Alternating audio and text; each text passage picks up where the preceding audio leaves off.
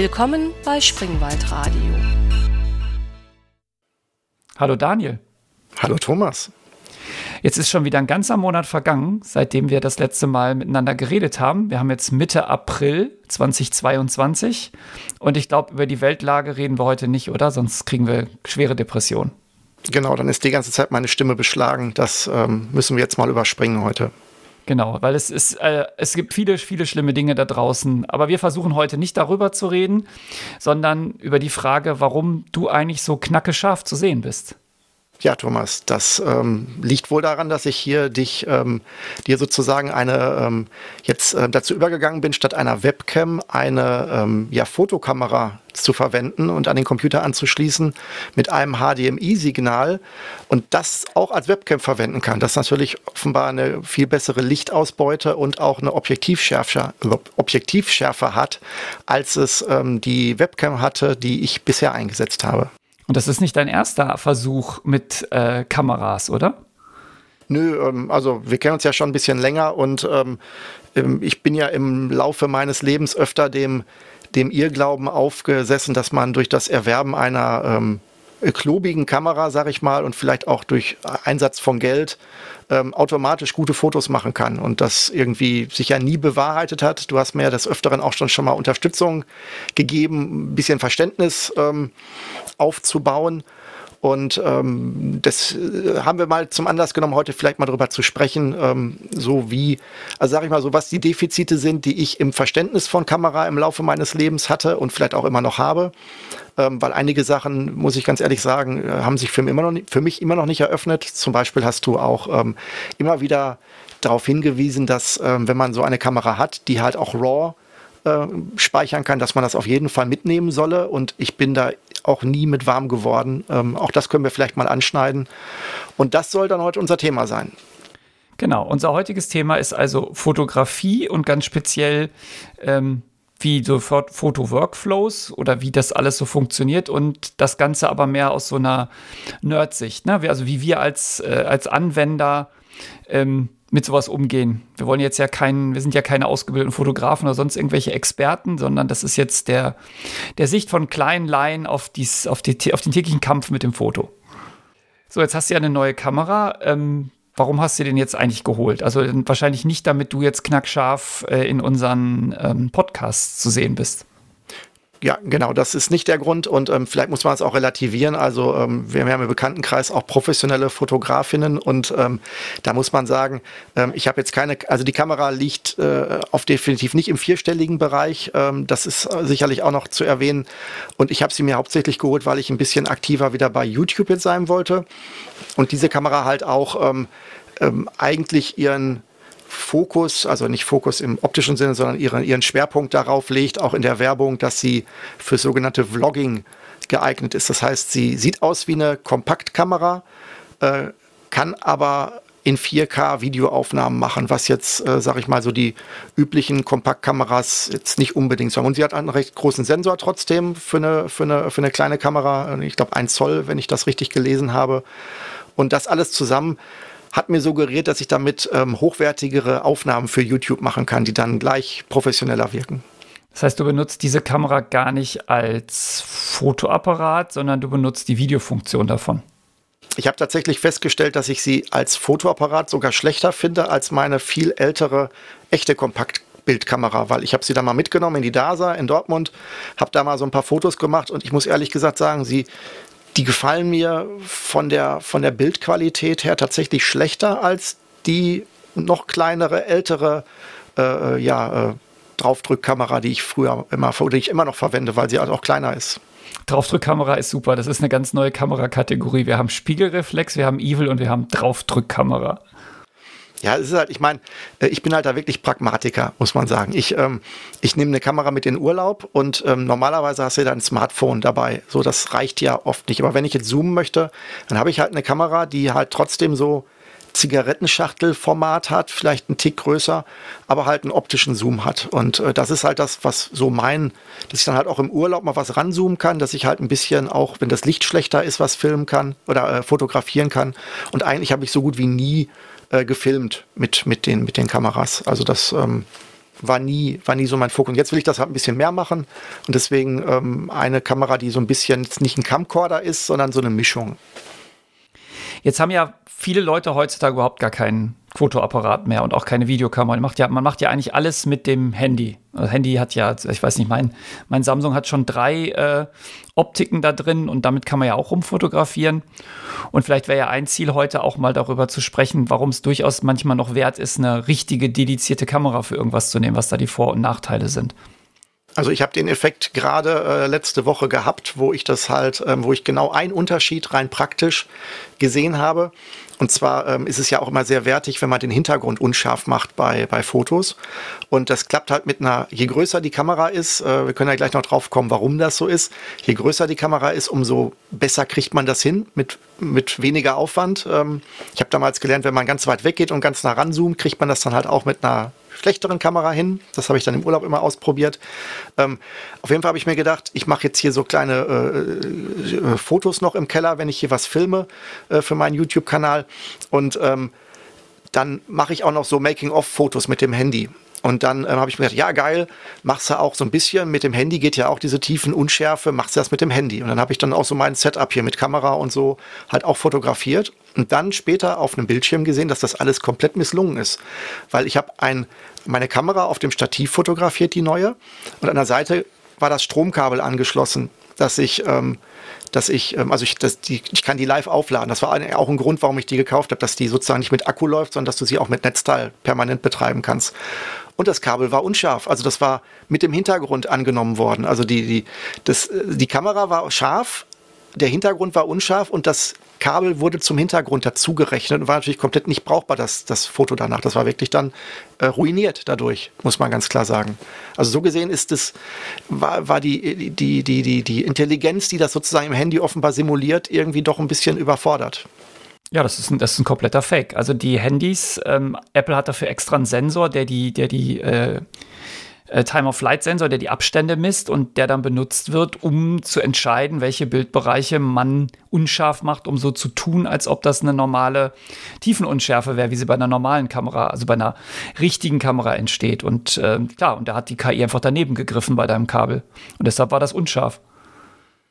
Ja gut, wollen wir mal vielleicht das mal als Anlass nehmen, mal drüber zu reden, warum man diese Unschärfe denn ähm, haben will und auch kann, wenn man jetzt mal die ganzen Handys weglässt erstmal oder wollen wir mal so auf die Grundlagen eingehen? Ja, wir können ja vielleicht mal ähm, über die, warum man das macht, genau, weil du willst ja, ähm, das hat ja einen, einen künstlerischen Grund, diese, diese Tiefenunschärfe, dass man die verwendet. Und das ist halt, um, um das Objekt ein bisschen freizustellen, weil du, du willst es ja nicht wirklich frei, also freistellen im Sinne von den Hintergrund wegpinseln. Das sieht ja auch blöd aus, aber du willst den Hintergrund, dass der keine, keine große Bildinformation mehr trägt, damit er nicht ablenkt. Deswegen macht man Porträts ja gerne so, dass man die Person fotografiert, aber den Hintergrund ähm, einfach in, in, in Unschärfe verschwimmen lässt. Und das ist ja eigentlich ein optischer Effekt. Also das ist, das ist die, die Optik der Kamera und wie die funktioniert, sorgt dafür, dass es eine Schärfenebene gibt und die ist scharf und alles davor und dahinter ist unscharf. Genau. Und ähm, wenn ich es richtig verstanden habe, je, je ähm, strenger man das einstellt, umso größer ist dieser Bereich. Also du kannst ähm, sozusagen erzwingen, dass auch etwas, was in der Entfernung ist, noch scharf ist. Du kannst es aber auch erzwingen, je nachdem wie dein Objektiv gebaut ist, dass du es schon hinbekommst, dass in drei Metern schon äh, es unscharf ist, wenn dein Objekt, das du fotografierst, nur ein Meter von dir entfernt ist. Ja, du hast, wenn du, wenn du also mal, wenn du jetzt Unschärfe willst, also du willst, dass diese Schärfenebene möglichst klein ist, also ein ganz geringer, muss das ja als Abstand von der Kamera vorstellen. Das ist ja wie eine Fläche, die du von der Kamera wegbewegst. Und dass die Schärfenebene, also bei einer normalen Kamera, es gibt da natürlich auch spezielle Objektive, mit denen man die Schärfenebene auch äh, schräg legen kann. Das sieht man manchmal in Hollywood-Filmen, dass du, äh, da siehst du eine Person im Vordergrund, die ist scharf, eine Person im Hintergrund ist scharf und dazwischen ist alles unscharf. Da benutzt man eine spezielle Optik, die die, ähm, die, die Schärfenebene verdreht. Ja, das, da gibt es so eine spezielle, äh, das ist ein Tilt-Shift-Objektiv, nennt sich sich das, aber es ist jetzt schon wieder sehr detailliert. Also normalerweise ist es eine Ebene und die Ebene entfernt sich, ist einfach, hat eine, hat eine bestimmte Entfernung von der Kamera und das ist das, was du mit dem Fokusring einstellst, also oder die, dass der Autofokus einstellt. Der stellt ein, wo die, die Schärfenebene liegt. Und die Frage ist jetzt, wie weit nach vorne und hinten ist noch scharf? Das hängt jetzt von ein paar Faktoren ab, von der Größe des Sensors. Je größer der Sensor, desto kleiner der Schärfenbereich, also großer Sensor viel Unschärfe, kleiner Sensor wenig Unschärfe. Deswegen haben Handys mit diesem winzig kleinen Sensor halt eine geringe Möglichkeit, solche Unschärfe zu produzieren. Dann hast du die Brennweite, also wie, was dein, dein Objektiv für eine, für eine Brennweite hat. Also je größer die Zahl der Brennweite, desto näher werden die Sachen rangeholt. Also 300 Millimeter Brennweite, das ist so ein, ein Zoom, da kannst du was, was weit weg ist, ähm, nah ranholen. Also je länger die Brennweite, desto ähm, geringer die Schärfentiefe. Und das dritte ist die Blende. Ja, wenn du die Blende weit aufmachst, wird die Schärfenebene oder ist die, ist die auch sehr gering, der Bereich, der scharf ist. Also willst du jetzt etwas maximal unscharf haben, nimmst du einen großen Sensor, eine lange Brennweite und eine weit offene Blende. Genau, und weit offene Blende ist ja dann das Loch, durch das das Licht einfällt, dass man auch von außen ja sieht, dass es größer oder kleiner wird, diese, ähm, dieses äh, verschachtelte kleine äh, Loch, was dann äh, so, also, also wie, wie eine, wie, also die Irisblende meinst du? Genau, dieses, ja. die dann so sehr, sehr ähm, geometrisch ineinander greift und dann äh, auseinanderfährt, wo man dann halt, was im Endeffekt ja im Auge, das Auge funktioniert ja eigentlich genauso. Du hast ja beim Auge, ähm, wenn du die, wenn du, wenn du etwas schärfer sehen willst, in, in einer etwas ungünstigen Situation, dann kneifst du ja auch die Augen zusammen, was ja dazu führt, dass zusätzlich deine, das Loch, also vorne deine Iris sozusagen da, wo das, äh, wo das Licht durchfällt, ja nochmal verkleinert wird, auch wenn es durch den Lichteinfall das Auge nicht automatisch macht. Genau. Also das heißt, ähm, das sind die, das sind eigentlich die Faktoren und damit ist eigentlich vollkommen klar, warum so eine Handykamera ablust, weil die hat einen sehr kleinen Sensor, die sind fast immer weitwinklig, also ganz geringe Brennweite, weil man mit dem Handy will man ja viel Landschaftsaufnahmen machen und viel draufkriegen aufs Bild. Jetzt die neueren Handys haben ja teilweise auch mehrere Optiken, dass man auch noch, also mein, mein Samsung hat jetzt sogar noch einen etwas äh, Tele, also eine längere Brennweite da drin, aber ähm, Handys haben da wenig Chance, diesen, diesen künstlerischen Effekt groß zu nutzen. Ich frage mich gerade, wenn ich äh, Drogen nehme, die meine Augen weiten, also die Pupillen, ob ich dann nicht mehr scharf sehen kann, ja, ob ich dann. Äh, ja. Ach so, okay. Ich hatte, äh, ich hatte die, ähm, ich war beim Augenarzt, der hatte mich getropft um mein Auge zu, unter, ähm, zu untersuchen. Und dann wird ja die Iris gelähmt, die Irisblende im Auge, im menschlichen Auge. Und damit kann die nicht mehr zugehen. Es wird natürlich auch die, die ähm, wird auch noch die Linse mitgelähmt. Ähm, und dann siehst du gar nichts mehr scharf. Also das ist, ist ganz fürchterlich. Das, äh, weil einfach das Zusammenspiel da nicht mehr funktioniert. Und dann war, kam ich beim Augenarzt raus und wollte eigentlich nur telefonieren, aber ich konnte ja auf meinem Handy keine Nummer mehr sehen. Dann äh, habe ich irgendwen angehalten auf der Straße. Ich konnte es mit dem Daumen noch entsperren, habe gesagt, können Sie mal bitte folgende Nummer aus dem Adressbuch raussuchen. Das war ein bisschen peinlich, aber ja, so ist das. Okay. Also ähm, sozusagen die Kamera ist eigentlich nur eine billige Kopie des Auges, logischerweise. Und die Netzhaut ist dann der, der Sensor. Genau. Natürlich ist das Auge viel komplizierter, weil die, weil die Netzhaut rund ist. Äh, damit ist natürlich auch die Schärfenebene keine, äh, keine Ebene, sondern ist eine Kugel. Und also, aber das sind, das sind alles irgendwie Details. Also willst du so einen schönen Effekt haben, ziehst du die Blende ganz auf und machst das, nimmst einen lang, eine lange Brennweite, einen großen Sensor und dann bist du, bist du schon mal gut dabei.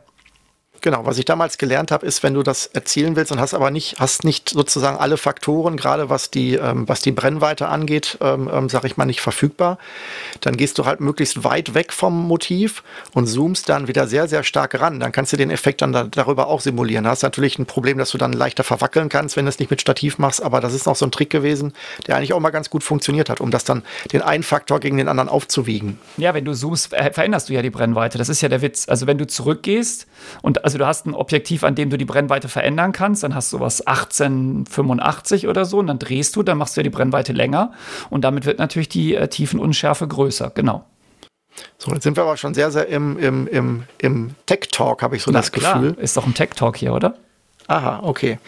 Gut, also wir hatten jetzt, wenn ich es richtig verstanden habe, also wir haben ähm, die, die Blende, die halt, ähm, wir sind ja, wir haben jetzt ja nur über diese, über die Unschärfe gesprochen, weil ich jetzt gerade auch diesen, diesen Fall mit meinem, äh, mit meinem Negativeffekt hier, dass die, dass das Handy das über künstliche Intelligenz reingefummelt hat, aber das gar kein optischer Effekt war, sondern es sozusagen simuliert hat. Ähm, das ist ja jetzt nicht der einzige Faktor. Also ich jetzt hier sozusagen war der, war der Wunsch, die Unschärfe reinzubringen, aber die Blende hat ja jetzt nicht nur den, diesen, den, den, den, den Grund, die, ähm, die Unschärfe zu regulieren, sondern eigentlich ist sie ja doch auch primär dafür da, den Lichteinfall zu reduzieren, wenn es sehr hell ist, oder? Wenn, also eigentlich hätte ich jetzt gedacht, wenn ich draußen im totalen Sonnenlicht fotografiere und es ist super hell, dann muss ich das Loch der Blende möglichst klein machen, damit der Chip mir nicht wegbrennt, beziehungsweise der halt nicht total über die Maße dessen, was er kann, überbelichtet wird. Jein. Oder, oder anders gesagt, früher hattest du ja als es noch keine Digitalkameras gab, hattest du ja feste Filme mit einer festen Lichtempfindlichkeit und da konntest du dann ja nicht beliebig lange äh, hell drauf belichten. Klar, du, du kannst variieren zwischen der Zeit, die du drauf schickst, wo du sagst, okay, ich ähm, belichte dann halt nur eine kürzere Zeit, also die Verschlusszeit, ähm, und mach dafür die Blende größer, aber das Spiel kannst du doch auch nicht beliebig weit treiben, oder? Ja, ja, das ist, das ist ganz witzig. Also wir können ja, wir können ja mal bei einer analogen Kamera anfangen, wo man nämlich die Lichtempfindlichkeit nicht ändern kann, weil dann, dann hast du ja nur noch, dann, dann nimmt man jetzt eine Variable raus aus dem, aus dem Bild. Und ich habe ja hier, ja hier ein Objektiv in der Hand. Ähm, einfach damit, damit, damit ich eine, eine mentale Stütze habe. Und hier gibt es ja diesen Blendenring an diesem Objektiv. Das ist ein altes Objektiv. Und da gibt es halt diese Zahlen, 1, 4, 2 und so weiter. Das sind die Blendenstufen. So, und jetzt kann ich, sag mal, du bist jetzt in einer Fotosituation. Also du kommst jetzt irgendwo hin und willst ein Foto machen. Dann ist ja immer die Frage, ähm, was ist diese Situation? Also zum Beispiel, da bewegt sich etwas schnell. Ja, also irgendetwas rennt schnell durchs Bild. Dann brauchst du ja eine kurze Belichtungszeit weil wenn du zu lange belichtest, dann hat sich das Ding ja bewegt in der Zeit und damit hast du auf dem Film ja nur einen, einen Schmier, einen Schmierschmutz, einen Schmier, eine Schmierspur. Also wirst du eine kurze Belichtungszeit nehmen. Wenn du jetzt aber eine kurze Belichtungszeit nimmst, dann fällt ja nur kurz Licht auf den Film. Und deshalb musst du die Blende aufmachen, weil damit mehr Licht durchs Objektiv kommt. Also schnell bewegtes Objekt, kurze Belichtungszeit, große Blende. Damit kriegst du natürlich weil wir ja gerade schon darüber gesprochen haben, bezahlst du mit einer, mit einer geringen Tiefenschärfe. Also wenn das, da musst du halt aufpassen, dass dann muss, muss der Fokus halt genau stimmen, weil sonst ist das Ding einfach unscharf. Ja, das ist sozusagen die erste Entscheidung. Und ich kann halt den Unterhintergrund nicht scharf haben, selbst wenn ich es wollte, weil ich das ja sozusagen, weil ich mich ja ähm, auf einen sehr kleinen ähm, Entfernungsbereich konzentrieren muss, der scharf ist. Genau, weil du die Blende ganz, weil du die Blende weit aufgemacht hast, damit du mit einer kurzen Belichtungszeit arbeiten kannst. Jetzt kann es sein, das ist dir egal, ja, das ist, du hast irgendein Objekt, was sich, ähm, was sich nicht bewegt, wo du mit dem Stativ in aller Ruhe fotografieren kannst. Dann kannst du natürlich eine kleinere Blende nehmen. Dadurch kriegst du dann mehr Möglichkeiten, ähm, den Hintergrund mitzusehen. Und dann kannst du natürlich eine längere Belichtungszeit nehmen. Und der Witz ist, wenn du, ähm, wenn du das Objektiv in der Hand hast und du hast diese Blendenstufen, dann ist, entspricht das immer genau den Belichtungszeiten. Also wenn du eine Blendenstufe runtergehst, also von 1,4 auf 2, dann müsst, musst du bei der Belichtungszeit eine Stufe raufgehen, dann hast du wieder genau dieselbe Lichtmenge, die reinfällt. Also das ist quasi synchronisiert vom, vom Konzept her. Mhm, aha, deswegen sind das so krumme äh, 5,6 und solche Sachen, so ganz krumme äh, Blendenzahlen. Ja, das ist, das ist Wurzel 2. Also es geht immer, weil, ähm, was ist die, was ist diese, also das Komische ist ja, wieso heißt die Blende 1.4 oder 1.0? Ja, das ist ja ganz, wie kommt das? Und das ist einfach, das ist gar keine Zahl, sondern das ist, was unten im, im Bruch steht. Und zwar ist es die, die Brennweite dividiert durch die Größe vom Loch, durch die das Licht reinfällt.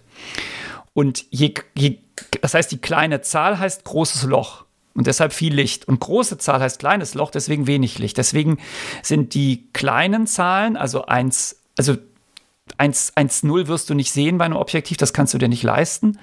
Also 1,2 oder 1,4 ist sozusagen die, die größte Blende und dann geht es immer mit Wurzel 2 weiter. Also wenn von 1,4, ne, 1,4 mal 1,4 ist 2, also natürlich gerundet, mal 1,4 ist 2,8 und so weiter. Und warum Wurzel 2? Na, weil das ja der, das ist ja der, der Durchmesser und wegen Pi und Quadrat und so bedeutet jeder Schritt immer, dass doppelt so viel oder halb so viel Licht reinfällt. Okay, das wusste ich nicht ja, ja, spannend. Cool, ne? Kann man was lernen. Ja, sowas.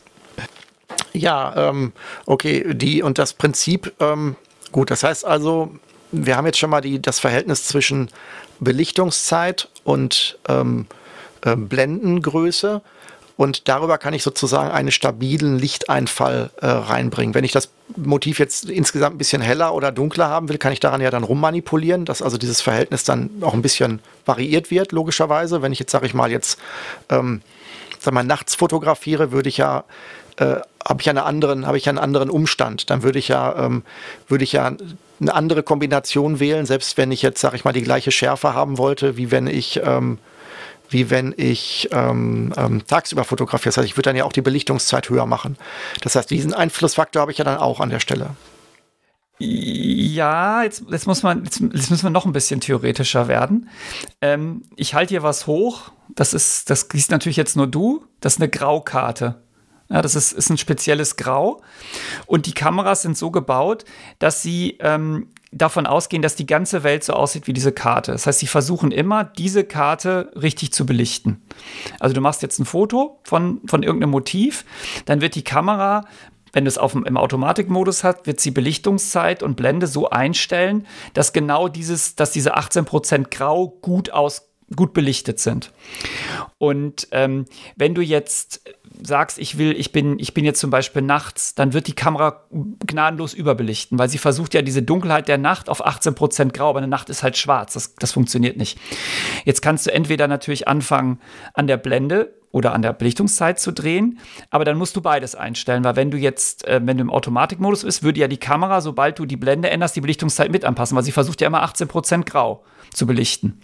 Du bist jetzt wieder bei der automatischen Kamera. Ich war jetzt ja noch bei der ganz ich war noch bei der mit dem Film und ähm, da, also ich hatte früher auch mal ganz früher mal eine mechanische ähm, ähm, Kamera ohne Elektronik, wo wirklich noch ein Film rein musste, eine Spiegelreflexkamera, also ganz, ganz, ganz früher. Ja, die haben ja auch automatisch belichtet.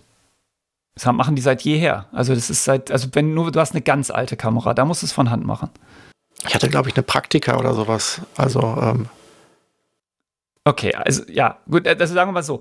Die, dann bleib, bleiben wir mal bei, wenn du es ganz manuell machst. Du kommst jetzt in irgendeine, du kommst jetzt in irgendeine Szene und ähm, willst ein Foto machen. Es ist nachts. So, dann brauchst du ja, musst du ja genau genommen weniger belichten, als man das normalerweise erwarten würde, weil man ja sagt, es soll ja relativ schwarz sein, das Bild. Und ähm, dann hast du normalerweise entweder ein Belichtungsmesser in der Hand, ja, mit dem du messen kannst, oder in der Kamera ist ein Belichtungsmesser eingebaut. Und er zeigt dir dann sowas an, 0, plus 1, plus 2, plus 3 oder minus 1, minus 2, minus 3. Ja, das, das hatte auch deine Praktika todsicher. Und normalerweise, wenn du das manuell machst, stellst du Belichtungszeit und Blende, wir haben ja gerade den Zusammenhang besprochen, so ein, dass der Nüpsel, bei Null steht. Das heißt, das Bild ist weder unter noch überbelichtet. Dann ist ein Nachtbild aber zu hell. Das heißt, du wirst dann, wirst du hingehen und die Blende zum Beispiel zumachen oder die Belichtungszeit ähm, reduzieren, bis, das, äh, bis der Nupsi vielleicht bei minus 1 oder minus 1,5 steht. Dann hast du, damit ist das Bild unterbelichtet aus Sicht der Kamera, aber es sieht gut aus. Genauso, wenn du im Schnee bist, dann würde die Kamera ja den Schnee als grau abbilden. Und der Schnee ist ja nicht grau, der ist ja weiß. Also müsstest du da deine Belichtungszeit ähm, hochdrehen oder deine Blende aufmachen, so lange, bis ähm, der, der Nupsi, der Belichtungsnupsi bei plus 1, plus 1,5 steht.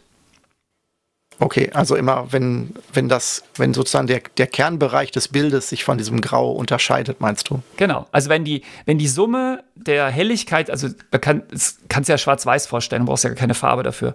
Also wenn die Gesamthelligkeit des Bildes niedriger ist als diese graue Karte hier, ja, die nur du siehst, dann ähm, musst du unterbelichten und wenn das, wenn die, wenn die Bild, das, die Bildinformation heller ist als diese graue Karte in Summe, also das ganze Bild gemittelt, dann musst du überbelichten. Absichtlich. Aber als bei den klassischen Kameras, ähm, also angenommen, ich habe da jetzt eine Person stehen, die eine, die schwarze Kleidung trägt an einem sehr hellen, hellen Strand. Und ich will aber die Person eigentlich fotografieren, nicht den Strand. Dann bin ich ja in einem Zwiespalt. Da muss ich mich ja entscheiden, ob ich einen Mittelweg zwischen dem Strand noch gut sichtbar oder total überleuchtet oder überstrahlt und der Person trotzdem noch. Also da muss ich ja, da kann ich ja beides nicht. Das ist ja heutzutage bei den Handys teilweise gar nicht notwendig, weil die das irgendwie zusammenzaubern, dass sie dann den Gesamt, das gesamte Bild irgendwie trotzdem sichtbar machen. Bei, einem, bei einer richtigen Fotokamera damals musste ich mich ja dann entscheiden, ob ich, ähm, also welchem Teil des Bildes ich die Belichtung gerecht machen will. Ja, das menschliche Auge ist viel besser als ein Film. Also wir haben einen, wir können viel mehr Helligkeitsstufen. Also ähm, der, der, der Fotofuzzi redet immer von Blendenstufen. Und jetzt ist ja auch klar, warum. Weil Blend, jede Blendenstufe ist ja eine Halbierung der Lichtmenge. Also bei der, bei der üblichen Blendenreihe, manchmal hast du auch halbe Blenden. Und ähm, das, das menschliche Auge kann viel mehr Blendenstufen als der Film. Na, gleichzeitig erkennen. Und früher war das so, da stand einer am Strand, du hast, du hast die Kamera genommen und da musstest du dich jetzt entscheiden. Also sagen wir mal, du hattest ein Handbelichtungsmesser, das hast gar nicht mit der Kamera, da musstest du an der Nase messen. Und dann wusstest du, okay, auf, ich muss auf die Nase belichten. Und dann wäre der ganze Strand, das Kleid, das wäre alles abgesoffen. Das wäre einfach eine, eine, weiße, eine weiße Matsche gewesen. Und das Gesicht wäre aber gut zu erkennen gewesen. Oder du hättest auf den Strand belichtet, dann wäre das Gesicht im, im Dunkeln versunken. Deswegen sagt man ja auch immer, Porträtaufnahmen bitte nicht mittags machen. Mhm. Das heißt, aufgrund dieser Diskrepanz auch hat sich dann auch das ganze Gewerk des Belichtens, also des Beleuchters auch rausgebildet, dass du halt dann, wenn du jemanden am Strand filmst, jetzt mit einem richtigen, ähm, ja, weiß ich nicht, ähm, äh, Kinofilm auf, auf Film oder halt auch Fotos machst, dass dann drumherum die ganzen Leute mit Reflektoren und mit, äh, mit Scheinwerfern und dergleichen rumstehen, um halt genau das auszugleichen. Ja, weil du versuchst ja, dass die Bildinformation nicht zu viele Helligkeitsunterschiede hat, weil dann genau das Problem auftritt. Und da, das, da siehst, das hat man ja schon mal gesehen, da haben die so riesige Reflektoren, wie du sagst, und dann leuchten die dem Model volle Kanne ins Gesicht. Das ist natürlich super unangenehm für das Model, deswegen lernen die das auch, aber dafür hast du dann äh, denselben den durchgängigen Helligkeitsbereich über das ganze Bild. Weil du sonst draußen gar nicht fotografieren könntest, wenn es zu hell ist. Ja, also wenn du, wenn du, wenn du Mittag, wenn mittags, mittags wirklich hast du keine Chance, wenn du nicht aufhältst oder aufblitzt, du kannst ja einen Blitz benutzen, oder du gehst mit den Leuten irgendwo unter einen Baum. Weil sonst wirst du, werden die, wirst du immer diese, diese Schattennasen haben von der Sonne und es wird einfach, die Bildinformation wird komplett unausgeglichen sein. Okay, jetzt Blende und Belichtungszeit und Brennweite habe ich jetzt, glaube ich, jetzt einen Überblick nach deinen Erläuterungen. Ähm, jetzt hattest du gerade noch gesagt, die ähm, bei der, bei der ähm, klassischen Filmkamera, also oder normal, also ähm, ähm, normal auf ähm, Celluloid belichtenden Kamera, fällt halt ein Faktor weg, nämlich die Empfindlichkeit. Also der ist dann vorgegeben. Das heißt, das ist ja bei den elektronischen Kameras nochmal etwas, was dann auch ähm, im Automatikmodus dann sein, seine optimale Einstellung von alleine findet. Ja, das ist, das ist die wahnsinnige Innovation der Digitalfotografie. Weil bei einer Analogkamera musstest du halt den Film wechseln, wenn du eine andere Lichtempfindlichkeit brauchtest. Und bei einer Digitalkamera kann, die kann den Sensor in einem sehr breiten Bereich anpassen in der Empfindlichkeit. Und die kann in Bereiche vorstoßen, die du früher nicht machen konntest. Also wenn du früher einen Film gekauft hast, hatte der 400 ISO. Da war aber schon, also 800, da war aber wirklich Schluss.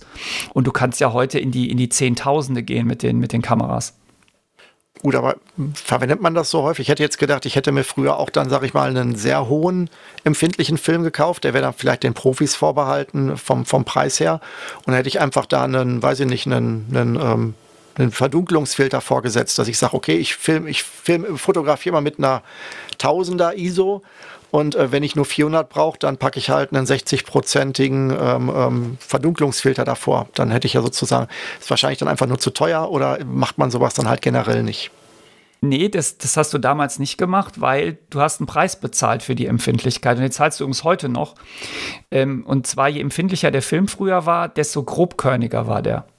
Also wenn du einen sehr empfindlichen Film genommen hast, dann hast du, ähm, wo, also es gibt ja keine Pixel bei Analogfilm, sondern Analogfilm hat ja Silberkörnchen und diese Silberkörnchen werden belichtet und dann, die haben ja keine Pixelform, sondern die haben irgendeine Form, aber die sind so klein, dass man das nicht sieht. Und wenn du ähm, einen hochempfindlichen Film gekauft hast, dann war der definitiv grobkörniger. Also da hast dann wirklich viel mehr Filmgrain kennst du vielleicht den Begriff, kennt man auch aus Kinofilmen, viel mehr Grain gehabt. Und das war natürlich äh, nicht attraktiv für viele Aufnahmen. Deswegen hast du mit Sicherheit nicht äh, den sauteuren, keine Ahnung, was man damals kaufen konnte, hochempfindlichen Film reingepackt und dann einen Graufilter davor. Das wäre echt verrückt gewesen. Okay. Das heißt also, ähm, die, die ISO ähm, ähm, Auflösung oder die ISO-Belichtungsempfindlichkeit, ähm, die wird dir jetzt durch die elektronische Kamera geschenkt. Das heißt, ähm, wenn ich jetzt irgendeine beliebige elektronische Kamera kaufe, dann hat die gleich die maximale ISO-Qualität und ähm, das ist dann auch überall jetzt durch die Digitalfotografie normiert. Oder gibt es da auch Unterschiede? Weil was ich mal so mitbekommen habe, ist, dass du, ähm, dass da auch immer dann auch da trotzdem noch drüber rumdiskutiert wird, ob dann beim, bei, einer, ähm, bei einer sehr hohen ISO-Empfindlichkeit dann auch es anfängt zu rauschen, was ja wahrscheinlich dann das Pendant zu dem äh, Silber ist und dass dann halt die Chips nicht mehr wissen, was sie, was sie sehen. Ja, also du, du hast, äh, du hast, jede Kamera hat so einen Sweet Spot, wo sie ordentliche Bilder macht. Ja, also sagen wir mal, bei, also bei 200 fangen die oft an, was die ISO angeht, also so wie was früher so ein normaler Mittelklasse-Film war. Und dann geht das hoch, 1000, 2000 und dann ist meistens, ähm, endet das. Ähm, und dann werden die Kameras teurer, dann können die auch höhere ISO-Zahlen ohne dass sie anfangen zu rauschen, aber irgendwann fängt jede Kamera an zu rauschen. Weil wie erreichst du eine höhere ISO-Zahl? Du hast ja es fällt ja Licht auf den Sensor, dann passiert da was, da werden Elektronen irgendwie freigesetzt und die musst du ja verstärken elektrisch. Und geringe ISO-Zahl heißt wenig Verstärkung, hohe ISO-Zahl heißt ganz starke Verstärkung. Und je mehr du verstärkst, desto mehr Rauschen fängst du dir ein. Also Rauschen ist einfach thermische Fluktuation im Sensor, kosmische Strahlung, was auch immer da eintrifft. Und deshalb ähm, wirst du als Fotograf eigentlich versuchen, die hohen ISO-Zahlen zu meiden, ähm, weil eigentlich fast jede Kamera irgendwann, nein, jede Kamera fängt irgendwann an zu rauschen. Die Frage ist nur wo. Und das ist auch der, oft die Preisfrage. Also die, ähm, wenn du eine sehr teure Kamera hast, fängt die halt später an zu rauschen. Also die, die ich hier habe, die kann 6400 und dann gibt, hat sie noch zwei Stufen, die sind aber, die heißen H1 und H2, da wird das nochmal verdoppelt jeweils. Aber die sind eigentlich nicht mehr für den normalen Gebrauch. Die nimmst du nur, wenn du sonst absolut kein Bild mehr hinkriegen würdest. Okay.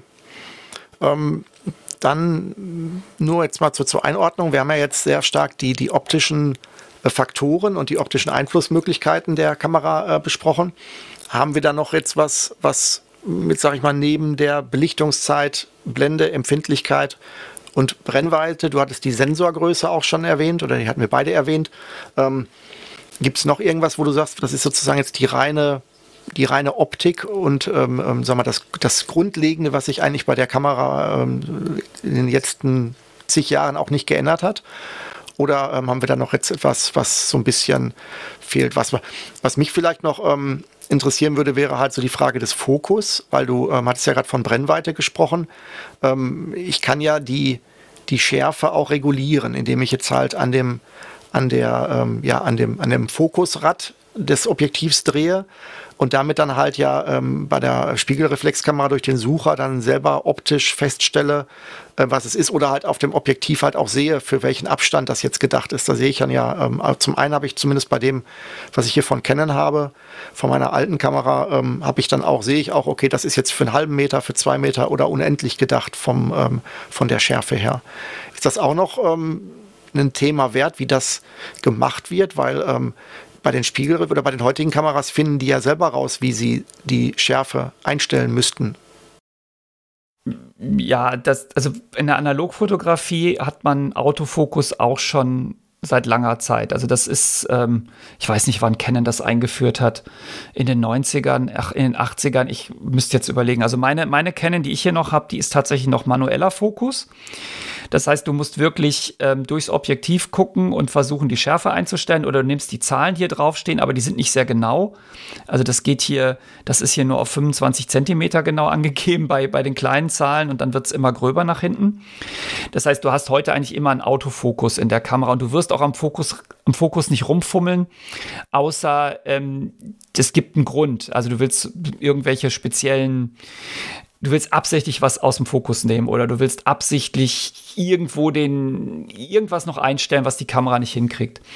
Also das ist ja, ja. ja, oder du möchtest vielleicht über einen längeren Zeitraum immer das gleiche Motiv fotografieren, so Timelapse-mäßig und möchtest dann halt den Fokus sozusagen auf keinen Fall, dass der irgendwie neu interpretiert wird aufgrund irgendwelcher Umstände. Genau, das, das wäre auch eine Möglichkeit. Dann würdest du einmal fokussieren und dann würdest du den, den Autofokus ausschalten, damit die Kamera sich nicht mehr verändert.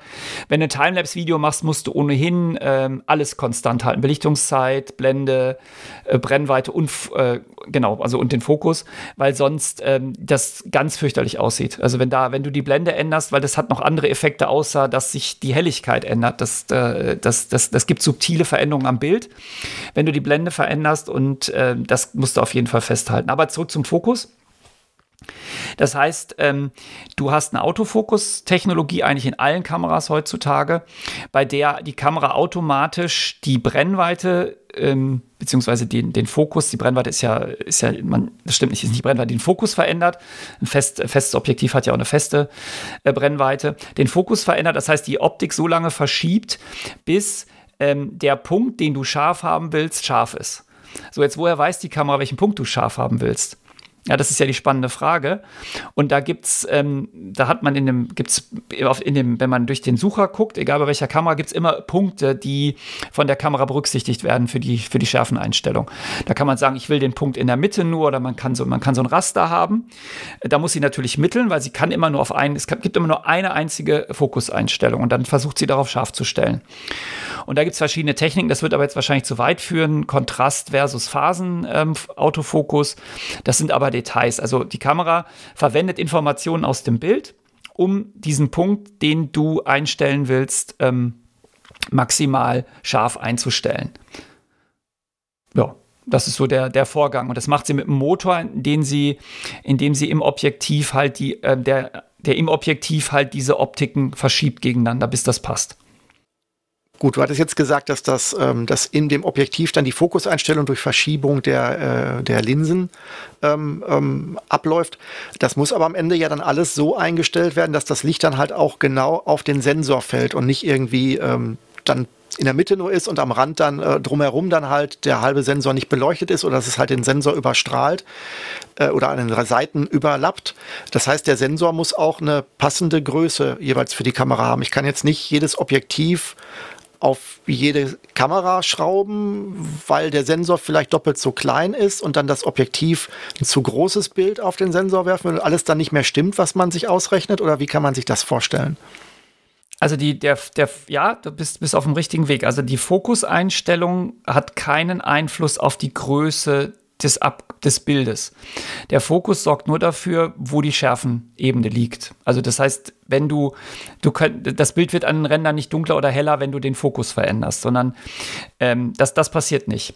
Aber jedes Objektiv ist für ein also hat einen bestimmten Bildkreis. Also ab in, in, in bestimmten Abstand von diesem Objektiv produziert das Objektiv ein kreisrundes Bild. Ja, weil das Objektiv ist ja rund. Nur der Sensor ist dann nachher eckig. Und ähm, jedes Objektiv, der, der Kreis, ist, also die Größe des Kreises, bestimmt, an welchem äh, Sensor du welches Objektiv verwenden kannst. Das siehst du bei Canon ganz schön, weil Canon produziert Kameras mit verschiedenen Sensorgrößen, die aber alle den gleichen Objektivanschluss haben. Also du kannst dir eine Canon kaufen ähm, die einen APS-C-Sensor hat. Das ist also der etwas kleinere Sensor. Und du kannst dir eine Canon kaufen, die hat einen normalen äh, Kleinbildsensor. Du kriegst aber, ähm, du hast aber denselben, dasselbe Bajonett. Also du kannst immer die, du kannst die Objektive kreuz und quer durchtauschen zwischen den Kameras. Und wenn du jetzt ein Objektiv nimmst, was für die kleinen, für den kleinen Sensor konstruiert ist und packst das an den großen Sensor, dann hast du, wie du gerade beschrieben hast, hast du rundum einen schwarzen Rand. Also das heißt, am Rand vom Bild fehlt was, weil der Bildkreis nicht groß genug genug ist. Du kannst aber immer ein Objektiv, was für den großen Sensor gerechnet ist, auf, die, auf den kleinen setzen. Weil dann ja einfach nur der Kreis größer ist, als, das, als der Sensor es bräuchte. Aber dann würde ich ja von dem Objektiv, das würde ich ja dann unter seinen Möglichkeiten nutzen, weil ich ja dann eigentlich, sagen wir mal, seine, das ganze Licht, was da durchkommt, äh, ja dann nur zum Teil verwenden kann. Ja, noch viel witziger, du veränderst die Brennweite dadurch. Also du nimmst ein, sagen wir mal, du nimmst ein 50 mm Objektiv für den, für den Normal, also für einen äh, Kleinbildsensor und klapp, steckst das auf einen APS-C-Sensor von der Canon, das kannst du ja machen, es passt ja drauf, dann ist es kein 50 mm Objektiv mehr aus Sicht des Sensors, sondern es verhält sich dann wie 50 mal 1,6, das ist der, der Faktor zwischen den beiden Sensorgrößen, also wie ein 80 mm Objektiv. Also an, einer, an einem kleinen Sensor wird das Objektiv ähm, die Brenn also die gefühlte Brennweite, natürlich hat das Objektiv immer noch dieselbe Brennweite, aber die, Brenn die optische Brennweite, die am Sensor ankommt, wird länger. Je kleiner der Sensor, desto länger die Brennweite. Deswegen werden, ähm, werden die, die Weitwinkelobjektive für die kleinen Sensoren, da willst du am Ende nicht mehr das vom, von der großen Kamera nehmen, weil das zu teuer wird. Weil das ist ja dann, das ist ja ein extrem aufwendiges Objektiv, was du dann benutzt und dann ist es an der, an der Kamera mit dem kleinen Sensor einfach nur noch Normalobjektiv. Das wäre ja Geldverschwendung. Das heißt also, die, das Zusammenspiel von, von ähm, von ähm, Sensorgröße und Objektiv beziehungsweise dem ganzen System ist durchaus etwas, was dann auch getuned wird vom Hersteller und wo es dann ganze, ähm, sag ich mal, ähm, Kategorien gibt, in denen man sich dann sinnvollerweise bewegt und die man nicht mischt. Ich hatte das damals, ähm, wenn ich mich richtig erinnere, ähm, hatte ich das, aber ich habe das erste Mal, glaube ich, erfahren, als ich von meinem analogen Spiegelreflex ähm, äh, Erfahrungen rüberkam zum digitalen und da auch gelernt habe, dass man die Objektive auch nicht zweitverwerten kann. Also zumindest wurde mir das damals gesagt, dass man äh, die, die, die ähm, analogen alten Objektive nicht auf eine Digitalkamera drauf bekäme, dass das halt nicht dafür geeignet sei. Wahrscheinlich, weil einfach die Sensoren damals vielleicht zu, zu klein waren, keine Ahnung. Gut, das, das, das kommt jetzt auf die Kamera an. Also die, ähm, das Objektiv, was ich hier gerade in der Hand habe, das ist ein uraltes Objektiv, das ist irgendwie 40 Jahre alt und das ist für eine Kleinbildkamera gerechnet und das kann ich äh, tatsächlich an meiner äh, APS-C-Kamera benutzen mit einem Adapter, weil es keinen Autofokus hat und das funktioniert gut. Es gibt eine ganze Szene auf YouTube, die alte Objektive nimmt und an neue Kameras steckt. Also es ist nicht wahr, dass ein Analogobjektiv nicht an der Digitalkamera funktioniert. Das kann auch sehr, sehr gute Bilder Bilder machen. Du verlierst halt immer den Autofokus, weil das Autofokus ist hochproprietär bei den Herstellern.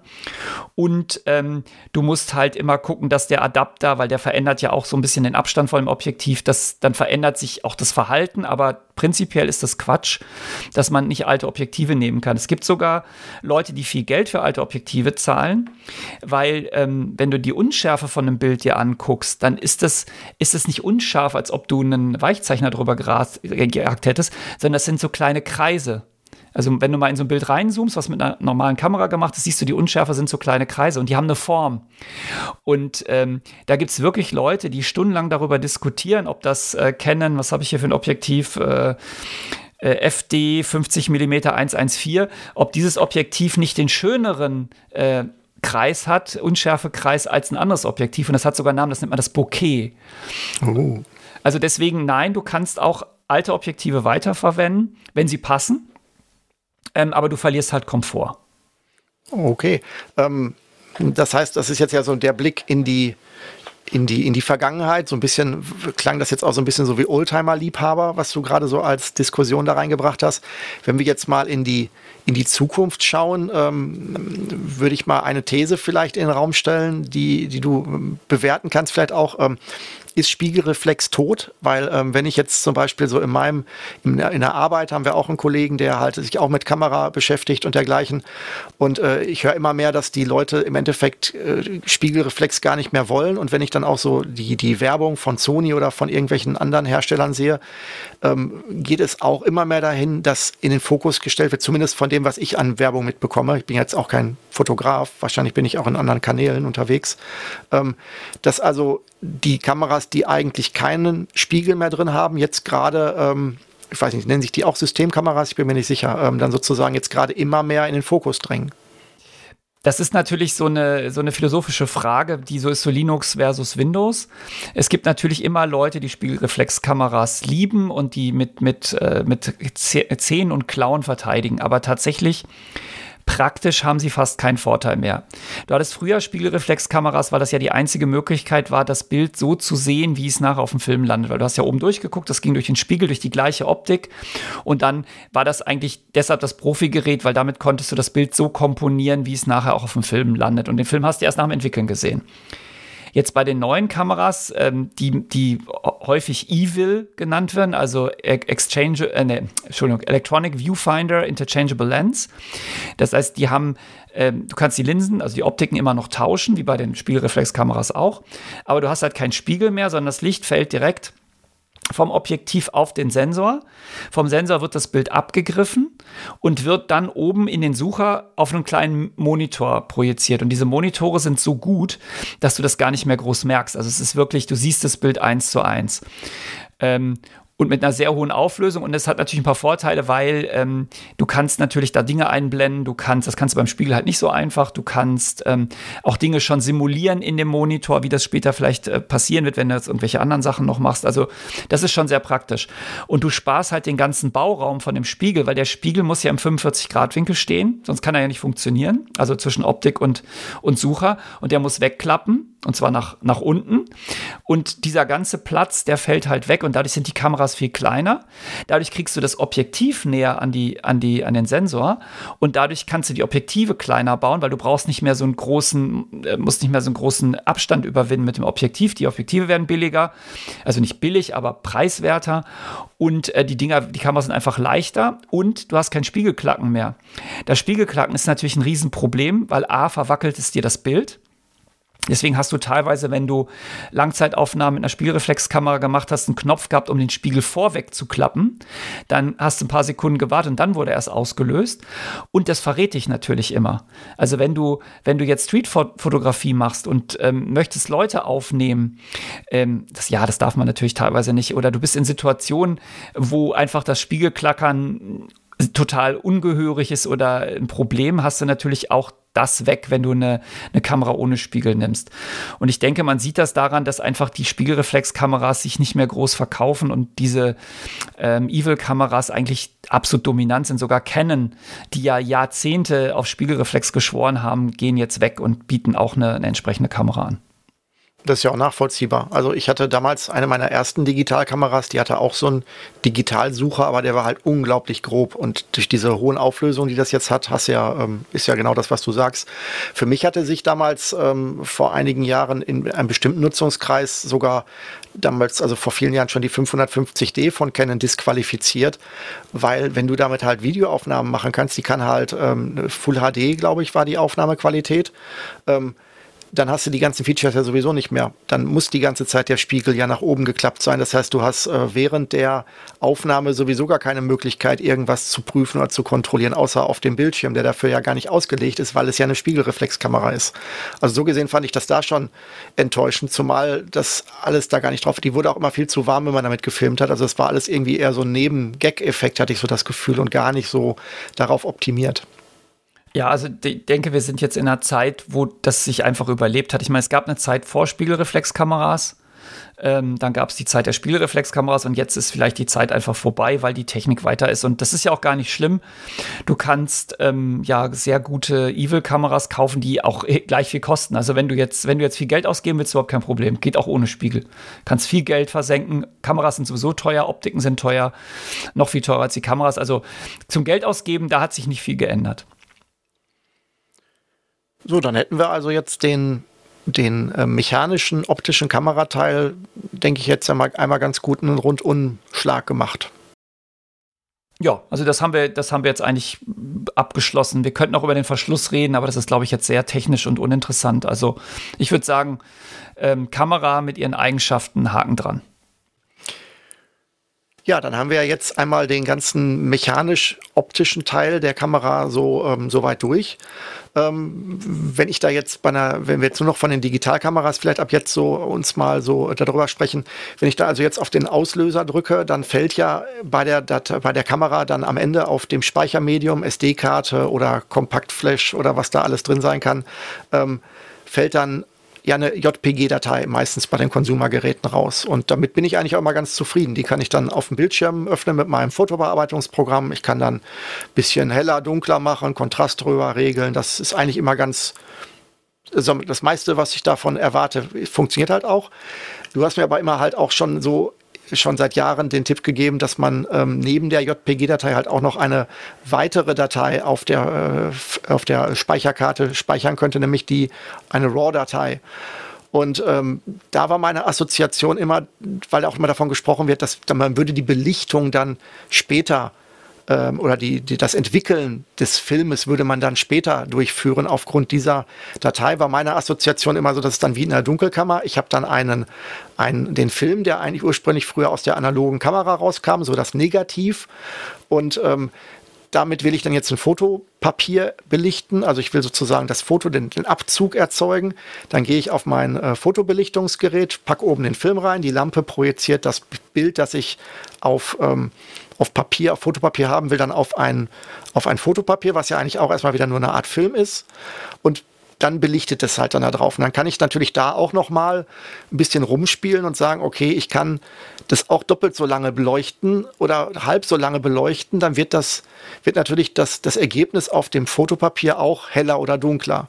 So, das habe ich das habe ich alles irgendwie verstanden, dass das funktioniert. Aber was ich nicht verstanden habe, ist, ich kann das bei meiner JPG-Datei genauso machen. Ich kann da auch sagen, äh, schieb mal die Helligkeit einfach rauf. Dann wird halt einfach alles, was vorher, weiß ich nicht, den RGB-Wert hatte, ähm, 100, 100, 100, hat dann jetzt 120, 120, 120. Dann habe ich ja im Endeffekt, digital kann ich das ja alles relativ easy machen. Und ähm, da, das ist aber wohl, da geht, passiert wohl noch mehr, wenn, was man da tun kann mit dieser Nachbearbeitung. Und die Frage, die jetzt halt wäre, ist, was speichert denn das, ähm, das, das RAW-Bild mehr als die reinen äh, Farb- und Lichtinformationen, die ja eigentlich im JPG auch drin sind, außer dass es vielleicht nicht so komprimiert ist. Ja, du hast jetzt gerade ganz viele Sachen gesagt und vieles davon glauben Leute, aber es ist natürlich Quatsch. Weil als allererstes Mal, wenn du jetzt mit deiner Kamera ein Foto machst, hast eine Belichtungszeit eingestellt, hast eine Blende eingezeigt, hast eine ISO-Zahl eingestellt, dann machst du ein Foto und dann, egal ob das jetzt eine äh, Digital- oder eine Analogkamera ist, dann fällt Licht auf den Sensor oder auf den Film und hinterlässt Informationen.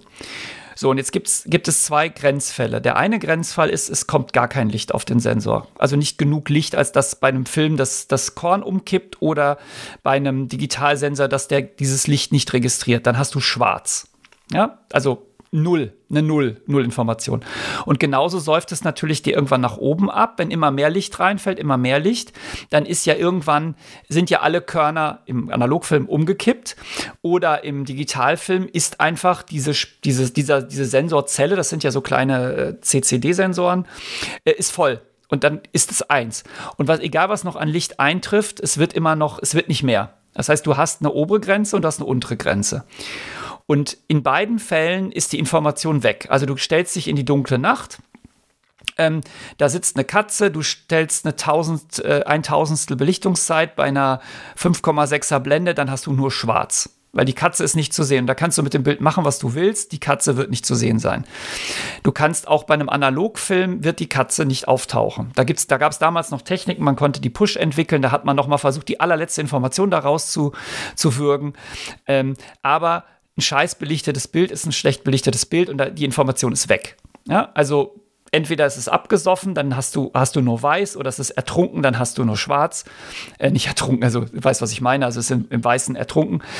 Ähm, so, und ähm, da hilft dir weder RAW noch JPEG noch sonst irgendwas. Also wenn du nicht ordentlich belichtest, ist, brauchst du eigentlich nicht weiterzumachen dann ist einfach Information weg. Dann kann man noch versuchen, das Bild zu retten, digital oder analog, aber das ist immer nur eine Krücke. Das hat, hat jeder schon mal gehabt, das war eigentlich ein super Bild, aber es ist falsch belichtet. Dann gibt man sich halt viel Mühe und versucht noch irgendwas daraus zu kitzeln. So, also der Grenzfall ist klar.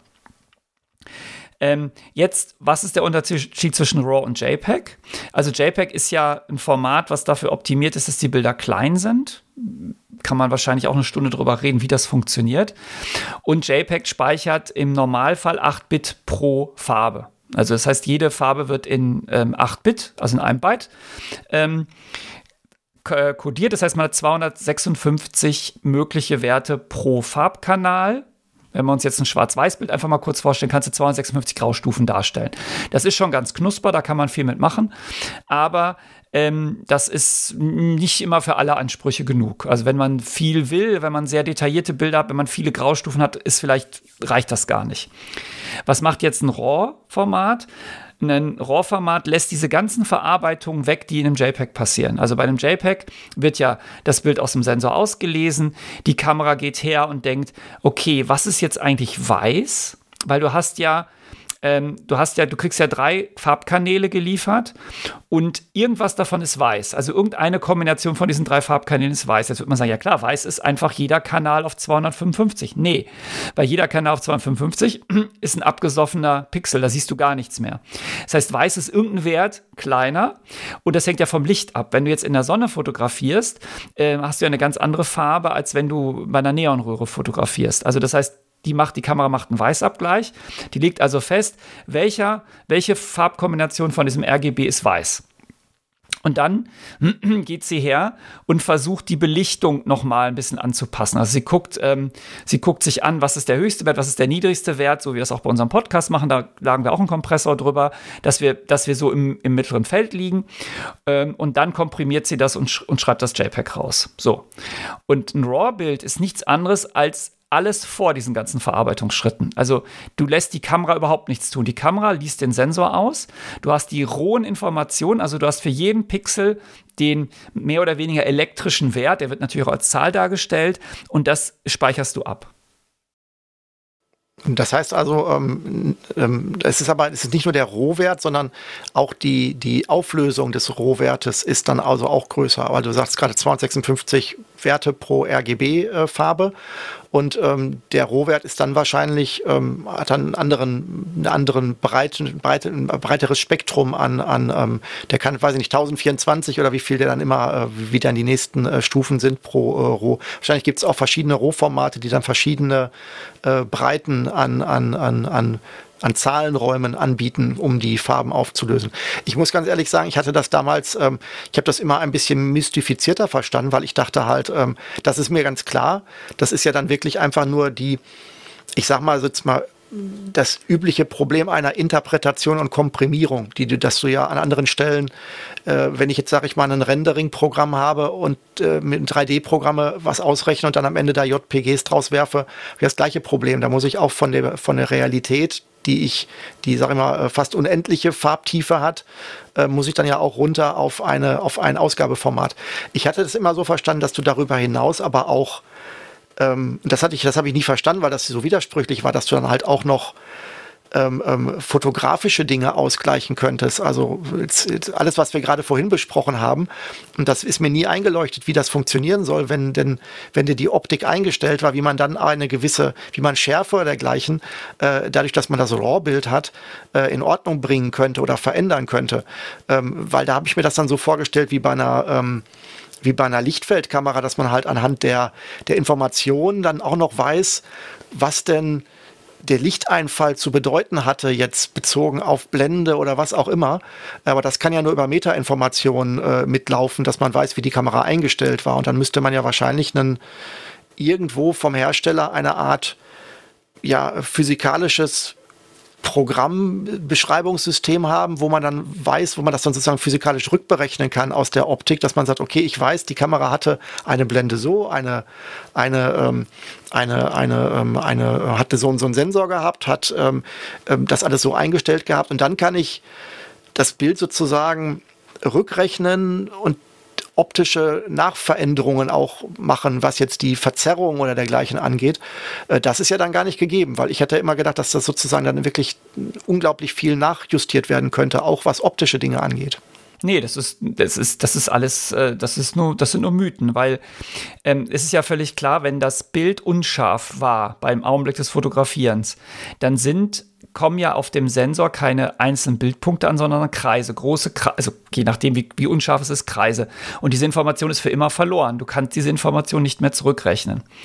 Was das RAW-Format halt ähm, ein bisschen besser macht oder interessant macht, ist halt, ähm, wenn, du, äh, wenn du einen JPEG hast, dann ist jeder Pixel ja schon in RGB kodiert.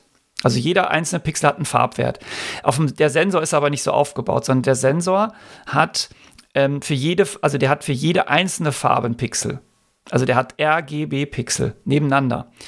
Und wenn das JPEG erzeugt wird, werden die interpoliert. Das heißt, die Kamera sagt, okay, da habe ich jetzt diese drei Pixel nebeneinander, die haben jetzt diese drei Farbwerte, die fasse ich zusammen in einem JPEG-Pixel. Das bedeutet, du hast beim, beim RAW-Bild hast du dreimal so viel Information, weil du hast jeden Pixel nicht, also du hast jeden Farbwert einzeln für jeden Pixel und damit natürlich auch räumlich ein bisschen ähm, verteilt. Das gibt, das hilft dir ein bisschen, wenn du jetzt sagst, ähm, ich will, ähm, will ähm, Belichtung oder so einstellen, weil du halt mehr Informationen hast, du hast mehr Bittiefe, du hast mehr, ähm, du, du wirst vielleicht noch Sachen im, im, im Pixel sehen, die im JPEG schon schwarz sind. Ja, das kann sein, dass du da noch, dass du da mehr Nuancen hast und damit kannst du natürlich die, ähm, die Belichtung besser einstellen. Weil was dir ja, genau. Also ich, ich, ich, will jetzt nicht so lange an einem Stück das erzählen. Ich kann gleich noch mal erklären, warum das beim JPEG auch noch schwierig ist, Belichtungen ähm, zu korrigieren. Aber erstmal zu den Mythen. Also das im, im RAW ist keine Information magisch drin, die nicht auch im Sensor ist, sondern es wird einfach alles, der Sensor wird einfach ausgelesen, hast eine höhere Bittiefe, du hast etwas bessere räumliche Auflösung, weil du die drei Farben getrennt kriegst. Und ähm, du hast noch, äh, die Pixel haben eine bestimmte Anordnung. Also bei meiner Kamera zum Beispiel sind die diagonal angeordnet, bei anderen Kameras sind die nebeneinander. Das sind auch noch Informationen, die du dann verwenden kannst, wenn du das Bild nachher noch tunen möchtest. Das heißt, unterm Strich ist es eigentlich nur so, dass du sagst, ähm, du möchtest dich nicht von dem Algorithmus, den der Kamerahersteller in der Kamera verwendet, um das Bild also konsumertauglich zu machen am Ende als JPG, damit es halt auch weiterverarbeitet werden kann, dem möchtest, von dem möchtest du dich nicht bevormunden lassen, sondern du möchtest eigentlich dann mit einer beliebigen Software, die vielleicht auch darauf spezialisiert ist und vielleicht auch viel moderner ist als die Kamera und dann noch mit ganz vielen tollen, teuren Algorithmen das macht, dann diese diese, diese, ähm, sag ich mal, ähm, ja, das, das, das, was man ja dann belichten nennt, offenbar ja, ähm, dass man sozusagen oder entwickeln, äh, dass man das dann halt, ähm, dass diese, ja, dieser Compile-Prozess, wenn man das so will, den Quellcode des Sensors in ein fertiges Programm kompilieren und dabei dann die Optimierung durchzuführen, mit die du halt haben möchtest. Das ist dann eigentlich nur der reine, das ist dann dieser, ist das dann der Kern, die Kernaufgabe dieses ähm, Entwicklungsprogramms, das man dann verwendet? Und sind die dann auch unterschiedlich gut? Also wenn ich jetzt sage, ähm, das äh, gerade zum Beispiel, wenn du sagst, die Sensoren bestehen ja äh, ähnlich wie, also wenn ich an meine Beamer-Leinwand dran trete und ich mir da von nahem das Beamer-Bild angucke, dann sehe ich den gleichen Effekt umgekehrt, den du gerade beschrieben hast. Ich sehe kein weißes, keine weiße Schrift, sondern ich sehe äh, eine weiße Schrift, die am Rand äh, rot und blau hat. Also ich sehe im Endeffekt ähm, drei Pixel, nämlich für die drei Farbwerte. Und die sehe ich halt nur nicht, wenn ich sitze, weil ich weit genug entfernt bin. Und das dann für mich als wie ein Punkt aussieht, weil ich das über, meine, über mein Auge nicht mehr äh, scharf äh, äh auseinanderkriege. Und ähm, diese, diese Algorithmen ähm, Gibt es da gute und schlechte? Also wenn du, wenn du sagst, du, du willst eigentlich schon der Kamera nicht trauen, in Anführungsstrichen, dass sie das Beste rausholt ähm, und das dann am Bildschirm machst. Ähm, und zum Beispiel auch in den Rand, Randbereichen, da mal, wo die Kamera vielleicht so ein bisschen, das Objektiv so ein bisschen weniger genau wird, ähm, dann sozusagen die, dann ja das vielleicht nicht mehr so richtig auf die richtigen Pixel drauf fällt. Also wenn ich mir dann, wenn, wenn am, am Rand des, der Kamera wird das Objektiv ja je nachdem, wie stark du zoomst oder wie stark das Objektiv da auch ausgerichtet ist, wird es ja so ein bisschen ungenauer, also auch unschärfer zum Teil. Und dann könnte ich mir jetzt vorstellen, wenn dann das Licht dann da auch auf die Sensoren fällt, dass dann auch diese, die Verteilung der drei der drei äh, Farbpixel halt auch ein Problem sein könnte im Detail, die man, dass man dann vielleicht auch wieder rausrechnet, dass man dann vielleicht die Korrektur macht, dass man sagt, okay, ich weiß, das Objektiv hat das so krumm draufgepackt und das kann ich aber im, im Entwicklungsprogramm wieder in Ordnung bringen. Sind das auch dann Optionen, die dann von der Güte des Entwicklungsprogramms dann abhängen? Ja, also genau, du hast es richtig erfasst. Also erstens, du machst RAW, weil du nicht möchtest, dass die Kamera dir reinfummelt weil du und weil du, weil du vielleicht kreative Entscheidungen später treffen möchtest, die du im Augenblick des Fotografierens nicht getroffen hast oder nicht treffen konntest, was zum Beispiel Weißabgleich angeht, was Farbstimmung angeht. Und das kannst du natürlich auch auf dem JPEG alles machen, aber du willst halt sozusagen die maximal guten Inputdaten, damit das Ergebnis halt maximal gut ist. Weil wenn du eine Kompression hattest, klar beim JPEG und du machst danach was, hast du die Kompression immer noch drin. Die geht ja nicht mehr weg. Es wird also auf jeden Fall schlechter. Das ist das eine. Das andere ist, diese RAW-Formate sind ja nicht genormt, sondern jeder Kamerahersteller hat sein eigenes RAW-Format. Manche Kamerahersteller haben sogar für verschiedene Kamera verschiedene, für Kameras verschiedene Formate. Das heißt, du brauchst eine Software, die A mit dieser Kamera umgehen kann da gibt es Unterschiede. Also manche Hersteller wie Adobe versuchen natürlich oder äh, die, äh, wie heißen die DX, äh, D, äh, ach, wie heißen die denn? Äh, fällt mir jetzt nicht ein.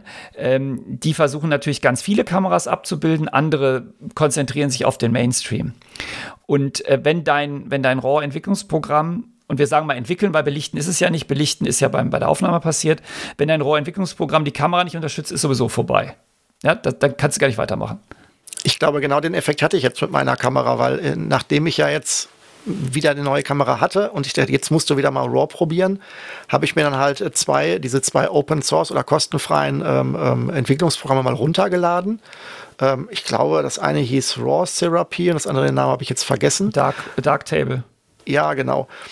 Und tatsächlich, ich glaube, ich bin mir jetzt gar nicht sicher, eines von den beiden konnte überhaupt meine Dateien nur überhaupt erkennen und oder es konnten beide, aber es kam nur komisches Zeug raus. Das war so psychedelisches Bild. Also es war dann wirklich, die Farben waren falsch. Äh, also und da habe ich dann halt gedacht, okay, also wirklich falsch. Die waren dann wirklich äh, so wie wenn du, wenn du äh, die Farbkanäle vertauscht, wenn du mal eben Rot und Grün vertauscht, so in so, so Warhol-artig war das Bild dann so mehr oder weniger.